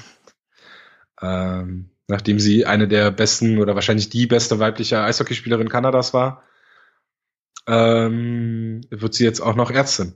Und hat ja in der vergangenen Saison war sie sogar ähm, als Skills Coach bei den Toronto Maple Leafs im ähm, im Training Camp äh, anwesend. Hat dort als Skills Coach gearbeitet hat, oder unter, mit unterstützt. Hat einiges drauf auf jeden Fall. Ja. Also glaube ich so neben Hillary Knight glaube ich auch so die bekannteste Eishockeyspielerin. Also Haley Wickenheiser, die die beste kanadische Eishockeyspielerin und Hillary Knight ist glaube ich die beste amerikanische Eishockeyspielerin. Das sind so die Crosby Ovechkin quasi der der der der Damen oder unter den Frauen halt. Das sind glaube ich so die größten Namen. Vier viermal Gold bei den Spielen Haley Wickenheiser. Mhm. Und äh, dazu äh, Guy Carbonneau, Sergei Subov, Václav Nedomanski und äh, bei den äh, Bildern Jim Rutherford und Jerry York. Gedanken zu den anderen Spielern, zum Beispiel zu, vielleicht noch zu, ja, Carbon oder vor allem zu Subov. Also Subov ist dann eher, ist dann eher derjenige, den ich noch besser in Erinnerung habe. Und da finde ich halt immer, also ich könnte jetzt auch über seine Spielweise nicht mehr so viel sagen, weil ich äh, hat, äh, ja, weil er halt eben noch gespielt hat, wo ich, wo ich gerade angefangen habe, NHL zu schauen, aber ist schon auch beeindruckend, wie viele jetzt äh, aktuelle Spieler oder Ex-Spieler äh, ja nur das Beste über ihn sagen. Ja, ist ja auch einer, der einen sehr hohen ähm, Punkte pro Spielschnitt hat. Ähm, und dem aber auch so ein bisschen die, also ihm fehlen halt auch die, die, die individuellen Auszeichnungen. Wenn man aber dann auf die Ära guckt, in der er gespielt hat, sieht man halt warum, weil er hat halt in einer Zeit gespielt, in der Nick Lidström halt einfach gerade seine absolute Hochphase hat, hatte und äh, dementsprechend war es natürlich dann auch schwer, dort irgendwie äh, die Norris Trophy abzustauben oder so. Ähm, und dementsprechend, also Subov war halt ein Verteidiger, der seit Jahren immer wieder in der Diskussion war und es gab immer wieder, äh, wenn die Hall of Fame, also wenn quasi diese äh, Auszeichnung die Aufnahmezeremonie oder ich weiß nicht, wie man das äh, nennen möchte. Auf jeden Fall, wenn das halt anstand, wenn die neuen Inductees für die Hall of Fame bekannt gegeben werden, äh, dann gibt's ja immer diese typischen Artikel, wer könnte da jetzt mit reinkommen. Und äh, ich glaube, in den letzten Jahren war immer Sergei Subov dabei gewesen. Äh, bei, also bei sehr, sehr vielen Artikeln. Und äh, ja, jetzt ist er mit drin, jetzt müssen sich die Leute neuen, neuen suchen. Aber wahrscheinlich äh, wird es jetzt Danny Alfredson oder sowas. oder Dan, Dan, Daniel Alfredson. Dan, Daniel Alfredson auf jeden Fall. Ähm, was ist mit Alex Mogilny? Kann ich, kann ich wenig zu sagen. Habe ich nicht aber ja, das, ja war, äh, war, war, war er der erste äh, russische Spieler, der rübergegangen ist, ja, ne? Ja, müsste man nochmal in, in, in Bernd Schwickeraths Buch nachlesen, aber ich habe das auch äh, schon so in Erinnerung, dass er tatsächlich der allererste war. Sogar, ist er nicht sogar getürmt? Teilweise, war das nicht auch so eine, so eine, äh, ja, schon auch verrückte Geschichte. Auf jeden Fall, ähm, halt Anfang der 90er halt in der NHL gespielt, ne? Insofern auf jeden Fall halt früh als, als Russe auch da. Ähm, und Stanley Cup gewonnen. 76 Tore in einer Saison ähm, gemacht. Das waren natürlich noch andere Zeiten, aber ähm, in seiner besten Saison 26, äh, 76 Buden gemacht. Äh, ja, und halt ein absoluter, absoluter Torjäger in den 90er Jahren. Also das ja. sind doch so Mogilny, Alfredson, so, das sind so die ersten äh, Flurry, Theo Flurry.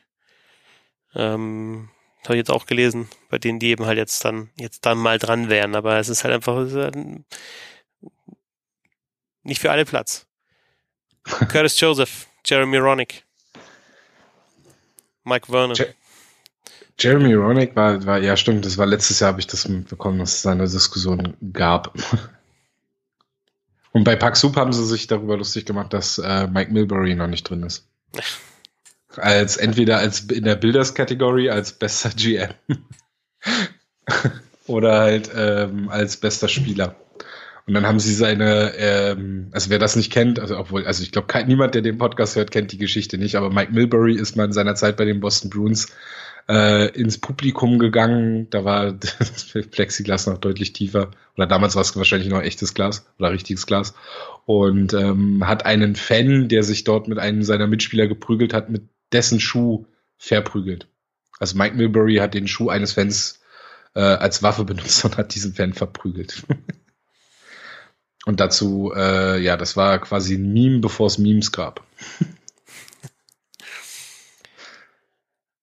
Also, äh, Subov äh, dazu, äh, Geek Carbono. Ähm, Was sagst du denn? Also über, überrascht dich irgendwer von denjenigen, die äh, dort? Ich finde äh, das immer, also ich, ich finde immer, ich, ich, ähm, ich habe immer das, das Problem, also es gibt so ein paar Spieler, da sagst du ja Future Hall of Famer oder halt, äh, wenn der seine Karriere beendet, ähm, die erste Möglichkeit, dass er eben in die Hall of Fame kommt, der kommt auf jeden Fall, da braucht man gar nicht drüber nachdenken. Sind aber gar nicht so viele, ne? Also was ich jetzt so ein Nick Lidstrom, als der aufgehört war klar, ähm, sobald der halt eligible ist, wird der in die Hall of Fame aufgenommen, sofort. Logisch. Und dann ist es halt immer so, ja, finde ich es halt schwer, jetzt gerade also bei der, vorher beim, beim Thema Luongo, ähm, was, was setzt du denn voraus? Setzt du voraus, dass er den Stanley Cup gewonnen äh, haben muss? Was ist zum Beispiel mit, mit Paul Correa, ja, also jetzt in den, in den letzten Jahren, der war auch immer, war ja auch immer in der Diskussion. Ähm, ist es eine Voraussetzung, den Stanley Cup gewonnen zu haben oder ist es keine Voraussetzung? Was nimmst du halt als, nimmst du irgendwie Vergleiche von anderen Spielern, die drin sind und sagst, ja, die haben so, der hat so und so viele Tore gemacht und so und so viele Punkte in seiner Karriere und äh, deswegen muss er halt auch rein. Ähm, und mich würde mal interessieren, nach welchen Kriterien eben die, die halt tatsächlich abstimmen, ähm, ja, dann eben ihre Entscheidung treffen und, und wie dann die Entscheidung auch aussieht, ob dann manche Spieler, wo, wo vielleicht die Öffentlichkeit sagt oder auch ähm, ähm, ja im, im Journalisten in Nordamerika, der muss unbedingt rein, ob die halt vielleicht äh, komplett ignoriert werden, ja, von den von dem Selection Committee.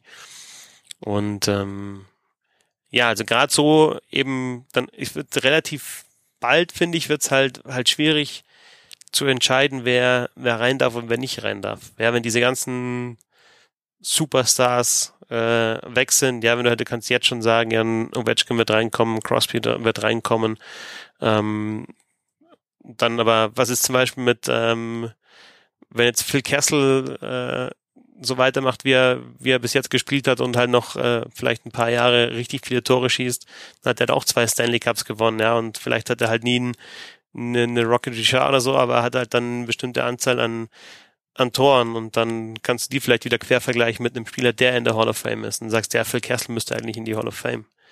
Also Phil, Phil Kessel schreit für mich jetzt nicht Hall of Fame, aber ähm, ja, möglicherweise gibt es dann trotzdem Argumente. Also für mich ist es dann einfach schwierig, diesen Auswahlprozess irgendwie nachzuvollziehen. Jetzt beispielsweise, also nehmen wir mal das wahrscheinlich äquivalent zu Luongo im Tor wäre für mich Joe Thornton. Ja. So jemand, also aber auch Joe Thornton, Joe Thornton ist für mich No-Brainer. Ja, aber auch kein Stanley Cup. Ja, klar. Aber da würde ich schon sagen, das ist ein No-Brainer. Also vor allem, wer so lange so erfolgreich spielt und halt auch vor allem diese ja. Statistiken aufruft. Aber klar, dann ist, dann, da müsste eigentlich, dann müsstest du eigentlich bei Luongo genauso sagen, No-Brainer, ja. Aber was ja. ist dann, also was zum Beispiel mit Lundqvist in der auffällt, auch für dich No-Brainer? Ja. Auch, auch wenn er dann keinen Stanley Cup gewonnen haben sollte. Ist halt, also für mich sind es halt Luongo und Lundqvist sind so die besten beiden Torhüter ihrer Generation, also so die ihrer in der Zeit, in der sie gespielt haben, über die Dauer der Karriere. Ich meine, Lundqvist hat alleine die Rangers teilweise äh, in die Playoffs getragen. Also das war und und klar, jetzt haben die Rangers sich sehr auf diesen Rebuild ähm, äh, verfestigt und, und, und sind, äh, sind aber ja, glaube ich, also gerade wenn sie jetzt noch Panarin bekommen sollten, sind sie ja relativ zeitnah auch schon wieder ein Team, womit, mit dem man vielleicht im Osten auch rechnen kann. Also vielleicht holt er sogar noch den Stanley Cup. Mhm. Aber Lundqvist ist tatsächlich immer noch ein Torhüter, vielleicht nicht der erste Torhüter, den ich nehmen würde, wenn, wenn man jetzt irgendwie im Fantasy Draft macht oder sowas. Aber wäre auf jeden Fall einer der meiner Meinung nach einer der ersten fünf Goalies, die wahrscheinlich weggehen. Ja, Dann, aber Torwart also, ist ja eh bei, bei Hall of Fame extrem schwer. Curtis Joseph ist ja auch mal wieder in, äh, in mhm. der Diskussion, ist jetzt auch jetzt in, in diesem Jahr wieder nicht reingekommen und ähm, äh, Joseph ist Nummer fünf, äh, was die was die Siege anbelangt unter den Torhütern, also Brodeur, Ra, äh, Luongo, Belfort, Joseph und dann kommt schon Lundqvist auf Nummer sechs. Äh, wird dann auch in der nächsten Saison Curtis Joseph äh, vorbeiziehen, hat er noch, braucht er noch fünf. Aber ähm, ähm, Ja, auch Curtis Joseph hat er keinen Stanley Cup gewonnen. Ja, hat halt einmal Olympiasieger 2002 gewesen äh, mit äh, mit Kanada, aber halt kein Stanley Cup und ähm, ja, also Longo, Joseph und Lundqvist wären halt die drei Goalies, ähm, die die eben halt wirklich was was die Statistik anbelangt wirklich top sind, aber die halt diese diese große Auszeichnung nicht hatten. Gut, Lundqvist hat zumindest die die Wesener, aber ähm, also Curtis Joseph war wahrscheinlich in der Zeit vor Luongo und Lundqvist das, was die beiden jetzt sind. Und er ist halt noch nicht in der Hall of Fame. Ja. Deswegen halt, sage ich, schwierig. Was ist mit Marlo? Ja, ja. Über Marlo hatten Lars und ich halt auch diskutiert. Und da, ich, also ich bin der Meinung, Marlo wird schon, also wird wahrscheinlich eher einer sein, der äh, vielleicht so ähnliche Diskussionen wie, wie Suboff dann mit sich bringt. Ähm, aber der dann wahrscheinlich so nach einigen Jahren, in dem er immer wieder im Gespräch ist, äh, dann irgendwann reinkommt, wenn wahrscheinlich dann auch der Jahrgang irgendwie dünner ist oder so, dass er dann mal seine Chance bekommt, wenn man jetzt. Ja, ich, also so ich glaube auch, dass Malo reinkommen wird, ja denke ich so, schon. Allein durch diese, also ich glaube, also was da glaube ich auch eine Rolle spielt, ist, wie beliebt ist der Spieler und ich glaube, Marlo ist ein sehr, sehr beliebter Spieler einfach äh, in diesen Kreisen. Äh, er hat diese unglaubliche Ironman-Streak einfach, dass er, dass er seit, weiß ich, ich glaube, zehn Jahren kein einziges Spiel verpasst hat. Ähm, und er ist ja jetzt, also natürlich hat er jetzt die letzten Jahre abgebaut, aber bis zu dem Zeitpunkt, ähm, bis, also vorletzte Saison hat er noch sehr, sehr gut gespielt, hatte das Tempo, noch letzte Saison hat er halt abgebaut. Aber er war ja auch sehr lange noch dieser Punkt äh, pro Spiel Spieler und ja, und, ja, ich glaub, da ist ja. das gleiche wie bei Luongo jetzt, ja, also man darf halt einfach, man, man muss sich zurückerinnern, was das für für überragende Spieler waren. Ja, auch äh, zum Beispiel Jerome McGinley hat auch in den letzten Jahren dann nicht mehr, das hat einfach nicht mehr so funktioniert, ja. Ja. Aber der war halt über Jahre hinweg einfach ein, ein, ein Top-Spieler, ja, auf, auf allerhöchstem Niveau. Und gleiches gilt ja auch für Maler oder gilt auch für Luongo. Man muss sich dann bloß halt, wenn die, wenn die Spieler ihre Karriere beenden, mh, mm, und, und vielleicht die letzten Jahre nicht mehr ganz so erfolgreich waren, muss man sich halt einfach wieder zurückerinnern an, an diese große Zeit. Nur, ja. nur die wenigsten schaffen es ja wirklich auf, auf, auf sehr hohem Niveau dann auch aufzuhören. Also jetzt zum Beispiel ein, bei Lidström war jetzt da nur nichts zu merken von, ja, der kann gar nicht mehr mithalten, sondern der hat halt dann rechtzeitig, vielleicht, vielleicht wäre es dann in der Saison ähm, nach seinem Rücktritt, ja, vielleicht wäre es dann so weit gewesen, dass man denkt, boah, der hält ja nicht mehr mit und das finde ich halt dann immer bitter, ja. Wenn du einfach einen Spieler hast, der über nicht nur, der nicht nur NHL gespielt hat, dann nicht nur mitgespielt hat, was ja eh schon eine Auszeichnung ist, sondern der halt die Liga über Jahre hinweg, vielleicht über ein Jahrzehnt hinweg äh, dominiert hat und dann merkst du einfach, boah, der kommt nicht mehr hinterher. Wie es zum Beispiel so ein bisschen jetzt bei äh, Sino Chara schon war in den mhm. letzten Jahren. Und da musst du aber trotzdem mal sagen, hey, ja gut, der ist, der ist halt jetzt einfach auch schon über 40. Und ähm, der hatte halt seinen sein Peak wahrscheinlich vor ja, knapp zehn Jahren. Ja. Und aber da war er halt einfach über Jahre hinweg einfach unglaublich dominant. Ja. Und das darf man halt dann einfach nicht vergessen. Ich, ich will noch kurz über die Regeländerungen sprechen. Ja. Wir sind jetzt zwar schon wieder über eine Stunde, aber das ist äh, so ein Thema, was, was mich schon so beschäftigt hat, weil ich bin da so ein bisschen hin und her gerissen. Also, ihr habt wahrscheinlich mitbekommen, die, die NHL hat reagiert auch vor allem auf die Playoffs oder die, ja, diese ähm, ähm, Schiedsrichter-Fehlentscheidungen, die es in den Playoffs gegeben hat und ähm, ja, teilweise auch äh, spielentscheidende Aktionen ähm, da so ein bisschen gerade gerückt. Sehr, sehr schnell. Ich weiß nicht, ob es vielleicht zu schnell war. Also man darf jetzt eben nicht nur Abseits und Interference, Goal Interference challengen, sondern auch, ob halt eben ja ein Handpass vorgelegen hat oder ob der Spiel, der Puck aus dem Spiel war, bevor ein Tor gefallen ist. Das hat es ja auch mal gegeben in, in diesen Playoffs ähm, mit Beteiligung der Boston Bruins, das eigentlich schon abgepfiffen hätte werden müssen, aber ähm, wurde nicht und äh, die Aktion lief dann weiter. Also es geht dann um, es geht um Schwarz-Weiß-Entscheidungen, ne? also wo du wirklich sagen kannst, ähm, das war jetzt äh, ein Vergehen oder das war kein Vergehen. Beziehungsweise da hätte jetzt abgepfiffen werden müssen oder nicht abgepfiffen werden müssen. Weiterhin kannst du keine Fouls challengen. Wo ich halt sage, ja, gerade in den Finale, im Finale hatten wir halt genau so ein Foul. Ähm, das zwar natürlich dann, ein Foul ist immer ein Judgment Call, also du musst immer eine Entscheidung treffen. Es ist kein klares Schwarz-Weiß, aber dieses Beinstellen von Bozek und gegen Achari war halt dann doch wieder Schwarz-Weiß, weil es so klar war. Also das kannst mhm. du weiterhin halt nicht challengen. Das heißt, es wurde halt so ein bisschen äh, die Challenge erweitert, aber dann halt auch wieder nicht ganz. Und ich kann mir vorstellen, wenn dann in der nächsten Saison vielleicht öfter eben halt ähm, Fouls, offensichtliche Fouls, Toren vorausgehen, dann sagt wieder jeder, ja, warum kann man die denn nicht challengen? Und dann die andere Geschichte, die, die ja jetzt auch noch äh, im Rahmen der Regeländerungen ähm, angegriffen wurde, war eben, war die Major ähm, Penalties also gerade die Situation, die wir auch in den Playoffs hatten, äh, Eakins, der Crosscheck gegen Pavelski, der dann die fünf Minuten Major gab, in der ja die San Jose Sharks aus einem 0-3 4-3 gemacht haben. War das so? Oder ein 1-3 4-3? Auf jeden Fall mhm. haben sie in mhm. diesen fünf Minuten drei oder sogar vier Powerplay-Tore geschossen, das weiß ich nicht mehr ganz genau. Nochmal die Serie und äh, das Spiel und die Serie gedreht.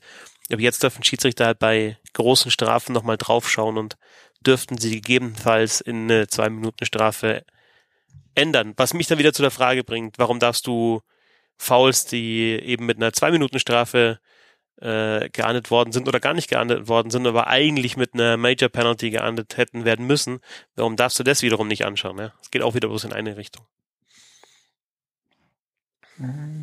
Ich schaue gerade nochmal nach wegen des, wegen des Sharks-Dings. also es war 0-3 hinten, glaube ich. Ja.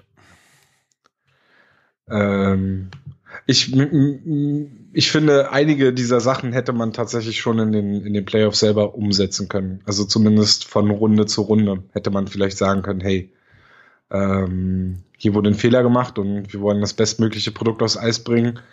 Und äh, weiß ich nicht, vor dem Stanley Cup Finale sagt man jetzt, hey, okay, die Schiedsrichter haben ab sofort die Möglichkeit, Major Match Penalties ähm, nochmal noch mal nachzuschauen oder es gibt, gibt die Möglichkeit für die, die Coaches da irgendwie nochmal äh, in ihren Challenges da irgendwie was abzuwandeln und so und ähm, ich bin noch gar nicht so sehr davon überzeugt, dass das jetzt äh, im nächsten Jahr so super funktionieren wird. Äh, ich finde zum Beispiel diese Major-Geschichte, ich habe irgendwie die Befürchtung, dass man, dass die Schiedsrichter dadurch eher dazu angetan sind, ähm, eine, Major Penalty zu geben und dann halt über die Möglichkeit des, des Reviews quasi zu sagen, ach ja, war gar keine Major. Also wie das genau dann angewendet wird, weiß ich halt nicht. Und ich, ich finde ich finde es schwierig. Also ich finde es erstmal gut und ich bin schon auch dafür, dass man das ein bisschen erweitert. Ähm, ich finde es zum Beispiel absolut oder fand es absolut albern, dass wenn zum Beispiel so eine Situation wie der Handpass ähm, bei der San Jose St. Louis Blues Serie ähm, passiert, dass das halt einfach ein Play ist, was, was die Schiedsrichter dann nicht im Nachhinein nochmal sich anschauen können. Äh, es gab in der Columbus gegen Boston Serie gab es zum Beispiel dieses Tor von den Blue Jackets, wo die Scheibe oben im Fangnetz ganz deutlich war ja, und genau. äh, zurückgesprungen ist. Das ist auch ein Play, was halt nicht review, nicht reviewable war zu dem Zeitpunkt. Jetzt ist es ja so. Ähm, und es ist halt nicht, nicht ganz nachvollziehbar. Damals hatte ich, glaube ich, auch auf Twitter geschrieben, dass Hockey ein sehr toller Sport wird, wenn er mal fertig ist. also, ja. Aber ich weiß, nicht, ob das gespannt, so, ich weiß nicht, ob das so schnell gegangen wäre dann. Ja, ob du einfach sagen kannst, ja, wir, wir, wir, wir ändern jetzt vor dem Finale die Regeln.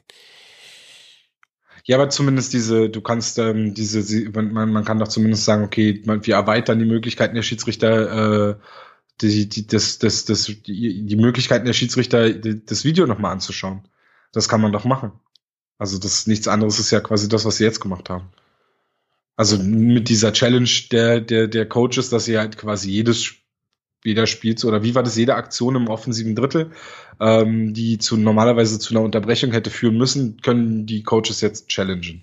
Genau, ja. Und sind sie damit nicht erfolgreich, gibt es im ersten Fall eine Zwei-Minuten-Strafe und wenn es ein zwei weiteres Mal passiert, gibt es halt eine, eine doppelte ja, 2 plus 2. Das, das finde ich eigentlich, das finde ich eigentlich ganz gut, ja, weil du halt einfach äh, dir bei eh schon überlegst, ob du challenged, ja, du musst dir schon ziemlich mhm. sicher sein, weil ein Powerplay für den Gegner ist schon mal, ja, ist halt natürlich schon mal ein Nachteil für die eigene Mannschaft, logisch.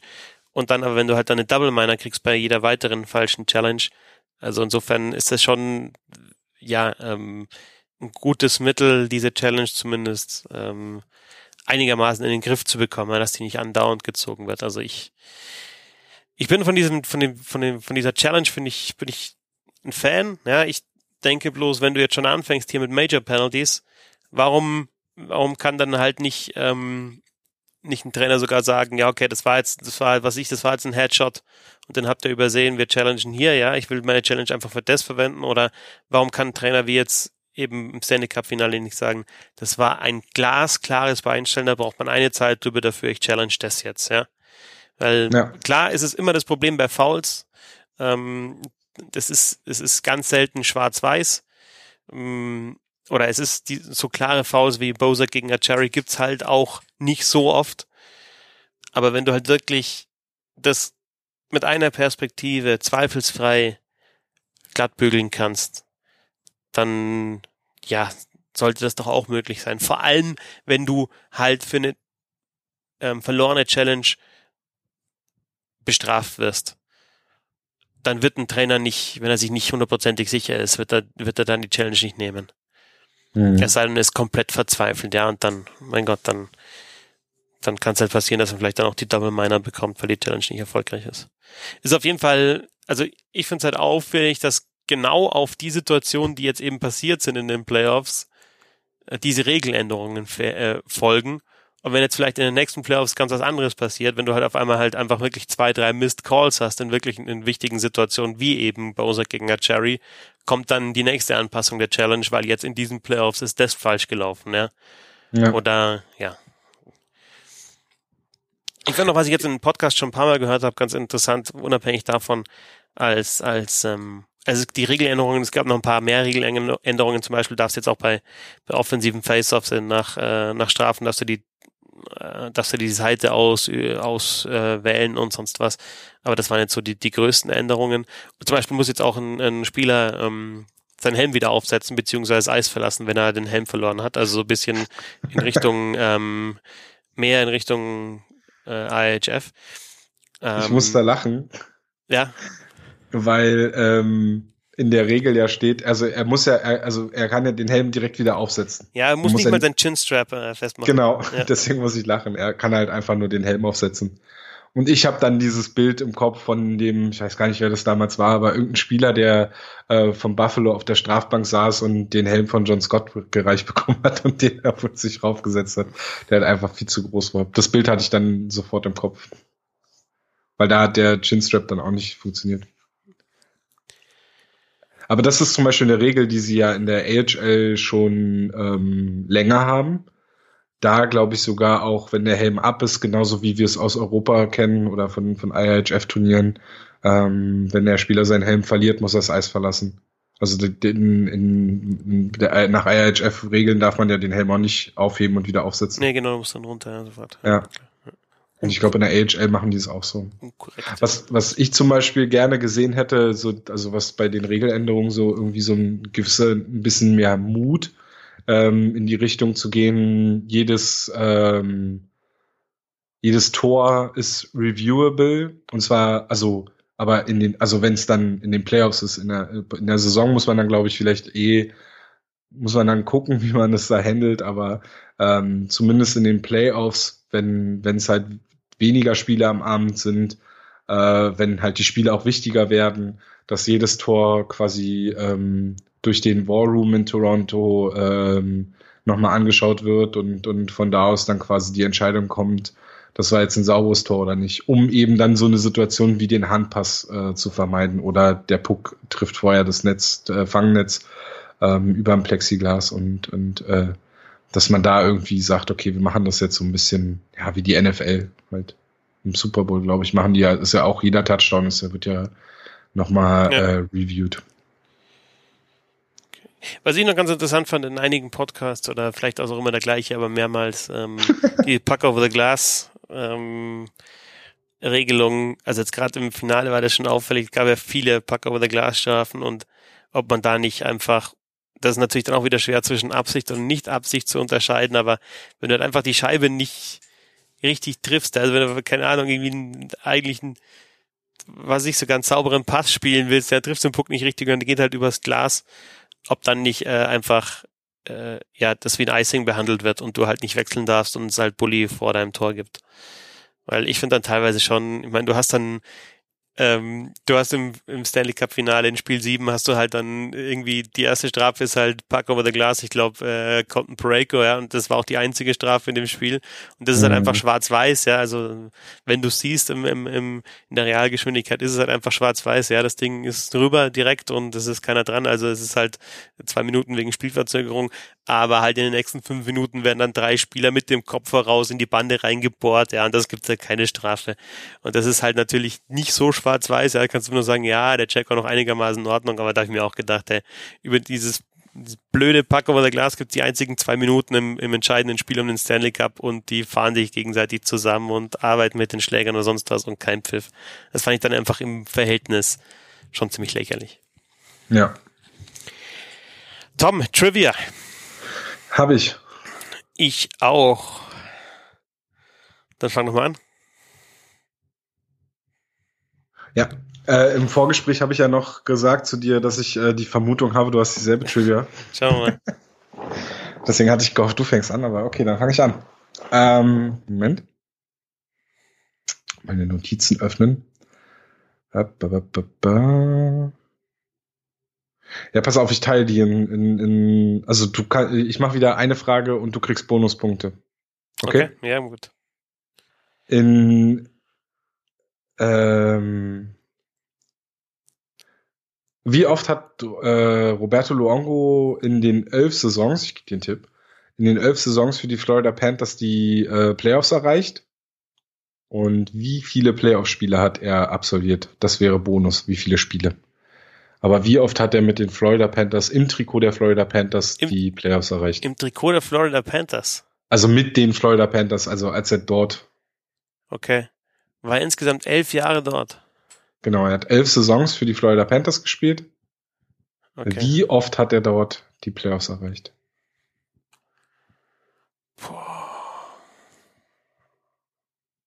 Und Bonus, wie viele Spiele insgesamt? Also wie viele mit den Florida Panthers, wie viele Spiele, Playoff-Spiele? Ah, man muss das, das bequem. Boah, das wäre echt sau fies. Ähm, ich würde sagen Machen wir erstmal das erste, der Playoff-Teilnahme mit den Florida Panthers. Nicht viele, zwei? Äh, minus eins. Okay. Also er hat einmal mit einmal den Florida die... Panthers die Playoffs erreicht. Okay, dann, dann ist es. Ähm, Wie viele Spiele fährt sie? Das ist jetzt die Bonus. Jetzt. Wahrscheinlich nur eine Runde, ein Sieg, fünf Spiele. Sechs. Ah! Hat okay. in äh, elf Saisons mit den Florida Panthers hat er einmal die Playoffs erreicht in der Saison 15, 16. Mhm. Und dort äh, haben sie sechs Spiele bestritten. Gegen? Ach Gott, du kannst Fragen stellen. Das steht doch hier bei Hockey Reference wieder nicht. Äh, da, da, da, das war. Weiß ich jetzt nicht. ich finde das noch raus. Gibt's doch hier die schöne List of, bei Wikipedia List of Florida Panthers. Ach, hier. Äh, New York Islanders. New 4 zu 2. Okay, gut. Ähm, da warst du mit John Tavares. Ja, doch, das, genau, das ist doch das Jahr, wo Tavares die Islanders quasi im Alleingang in eine Runde weitergebracht hat. Und dann wieder ausgeschieden ist. Ja. Als äh, Kontext, ganz kurz, in in äh, acht Jahren Vancouver sechsmal die Playoffs erreicht. Okay. Gute Quote. Ja. Okay, meine Frage, es geht, wir haben, also ich habe da eine Frage, weil Longo war ein Thema, aber Cap äh, war ein anderes Thema. Oh Gott. Ähm, um mal zu zeigen, wie, wie sich das Salary Cap auch entwickelt hat in den letzten Jahren, weil wir sind jetzt mittlerweile bei 81,5 Millionen. Mhm. Ist äh, aktuell ähm, gibt's, es geht nicht über den, um den, die obere Grenze, sondern die untere Grenze. Also den, den Salary Floor, Salary Floor. Der liegt aktuell bei 60,2 Millionen Dollar. Also du darfst auch nicht weniger ausgeben als 60,2 Millionen Dollar. Ja. Ähm, in welcher Saison war ziemlich genau das die Gehaltsobergrenze? Das ist meine Trivia-Frage. Also wie hat's, wie lange hat es praktisch gedauert, bis der die Decke äh, des Salary Caps zum, zum Boden geworden ist? Ich warte kurz mit meiner Antwort. Du hast die Frage verstanden, oder? Ja, also äh, wann war die Obergrenze so hoch wie jetzt die, die Untergrenze? Untergrenze? Genau, ja. ja. So kann man es auch formulieren. Ja. Dass der, dass der Bayer jetzt hier mit Obergrenzen anfängt, ne? Ähm, Flach mit Salam zum Abschluss. Der war schlecht, ne? äh, es ist nicht so, es ist, glaube ich, gar nicht so lange her, wie man, wie man denkt. Das ist äh, relativ schnell gestiegen. Ich überlege jetzt, ähm, es gab ja dann diesen Sprung. Ich sag 2012. Ah, fast. 2010, 11. Ah, das ist schon mal ganz gut. Hatte ich. Ah, war die an, also 2000, 2010 hätte ich sonst gesagt. 2010, ja, wäre es genau, 2010, 2010, 11, ja, genau. Ja. 59,4 Millionen war damals äh, das äh, obere Limit des Caps. Gut, soweit die Trivia. Viel NHL in dieser Episode, ähm, die mit einer traurigen Nachricht begonnen hat. Tom, ähm, wie, wie bist du in den nächsten Tagen so rund um Hauptstadt-Eishockey.com und äh, die Eisbären-Nerds im Einsatz? Oder wie sieht es bei dir jetzt in der dann irgendwann mal eishockeyfreien Zeit aus? Ähm, mittlerweile morgen, also jetzt ist schon, schon mittlerweile Samstag geworden, aber äh, am Sonntag ist ja Canada Day. Und ähm, die kanadische Botschaft in Berlin und ähm, so eine Street Hockey, so ein Street Hockey Verein, der von Kanadiern gegründet wurde, äh, die Putin Kitchen aus Berlin, die machen in der jetzt für, wird ja noch am Samstag erscheinen, ne? Für alle anderen haben wir Pech gehabt. Ja, ja. ähm, die machen in der Kulturbrauerei in Prenzlauer Berg, äh, wird der Canada Day gefeiert am Sonntag. Äh, und da werde ich zugegen sein. Und wir werden mal schauen. Wir wissen noch nicht so ganz, ob wir da vielleicht so eine kurze Podcast-Ausgabe produzieren. Aber zumindest werden wir wahrscheinlich alle drei da sein und werden uns dann zum eine Poutine schmecken lassen. Dann vielleicht auch mal ab und zu auf die Street Hockey Tore spiel, äh, schießen und, und einfach gucken, wie, wie der Tag so dahin geht. Aber das ist jetzt so das, was jetzt kurz, so kurzfristig geplant ist. Cool. Und auf Twitter bist du sonst zu lesen unter Ads Beatballette. Und heute warst du die bessere Hälfte der Hockey Bunnies. Das ist der Fall. Hetzi, wo und wie kann man denn von dir sehen, hören, ja, also, dich sehen und hören? Wenn wir das nächste Mal hier sprechen über wahrscheinlich dann den Mana-Deal. Oder Haben wir dann eine Sondersendung mit ja, dir Affon ja, und Sven Metzger zusammen? Ja, genau. So irgendwie in die Richtung. Okay.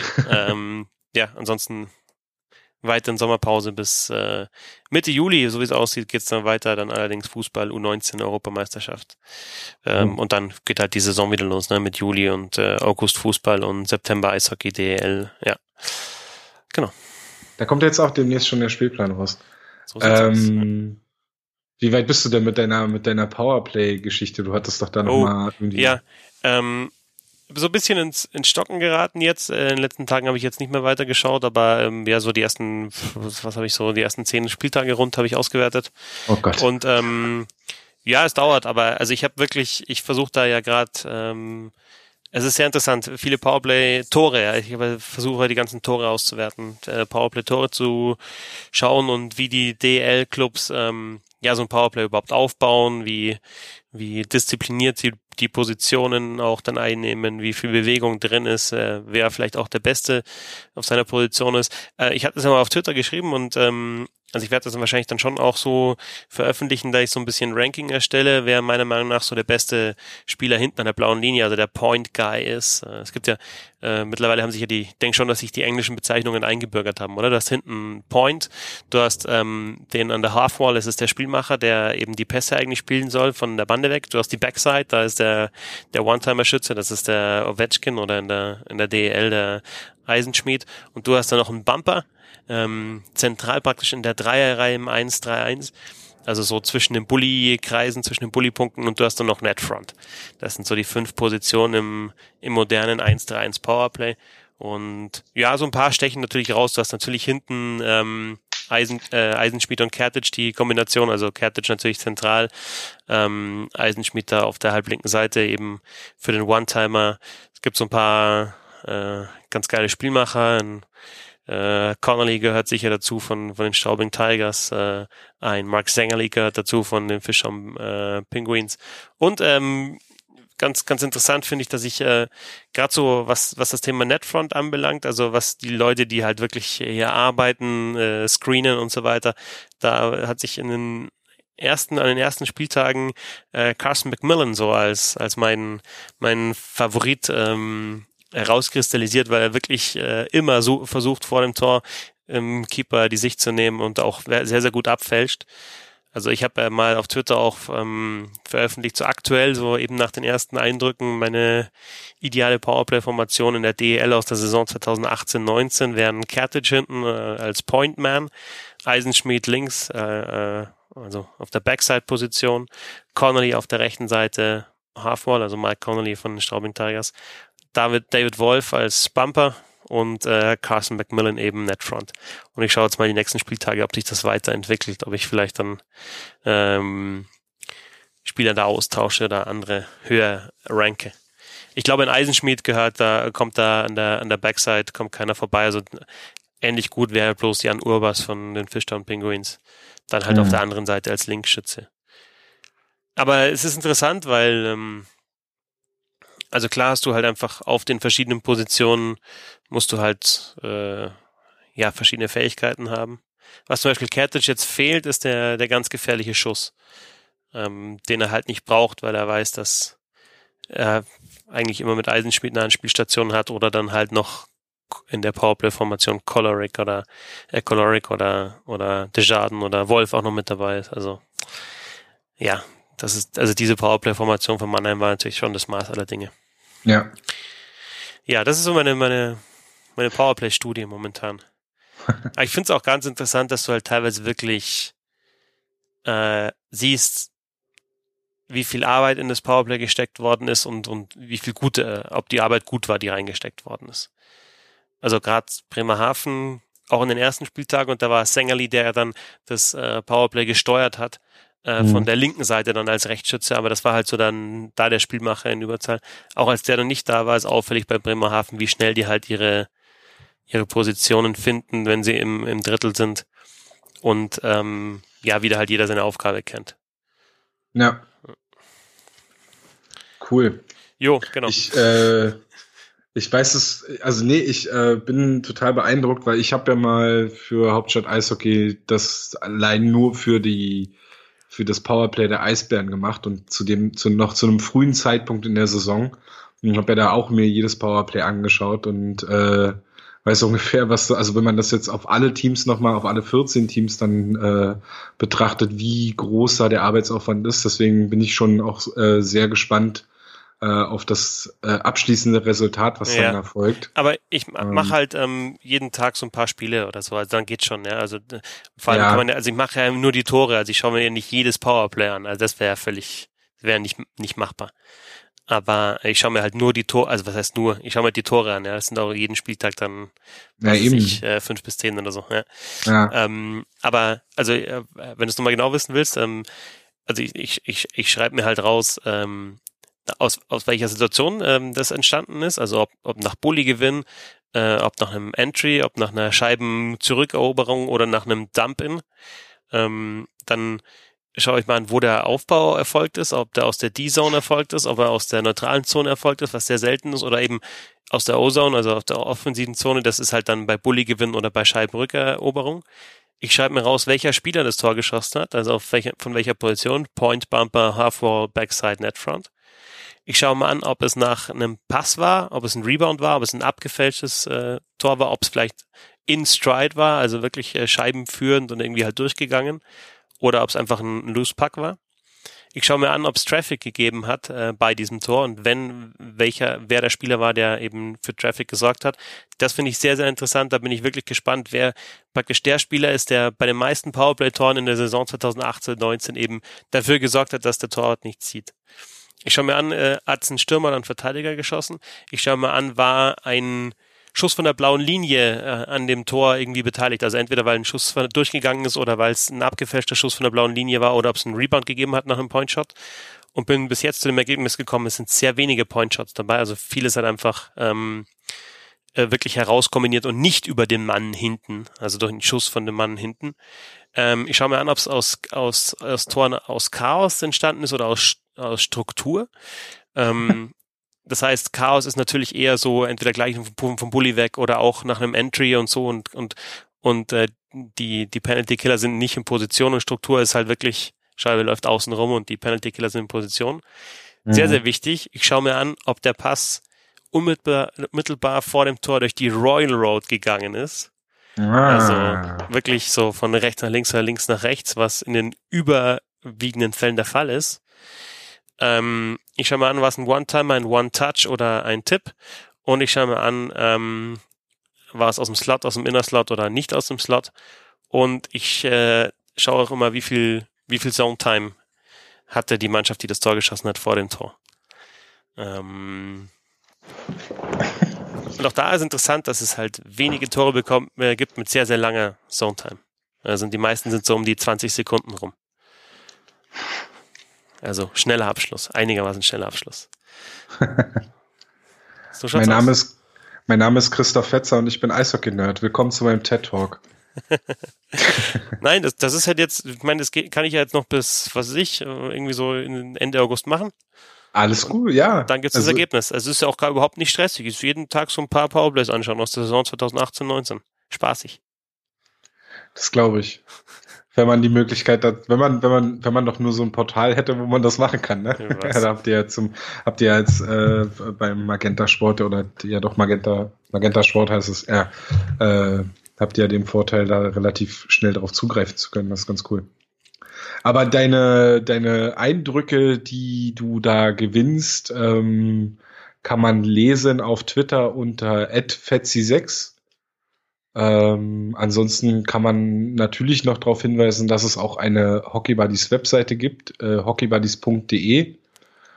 Und äh, heute warst du die bessere Hälfte der Hockey Buddies. Ja, der Tom, ich bin der Christoph, wir sind die Hockey Buddies.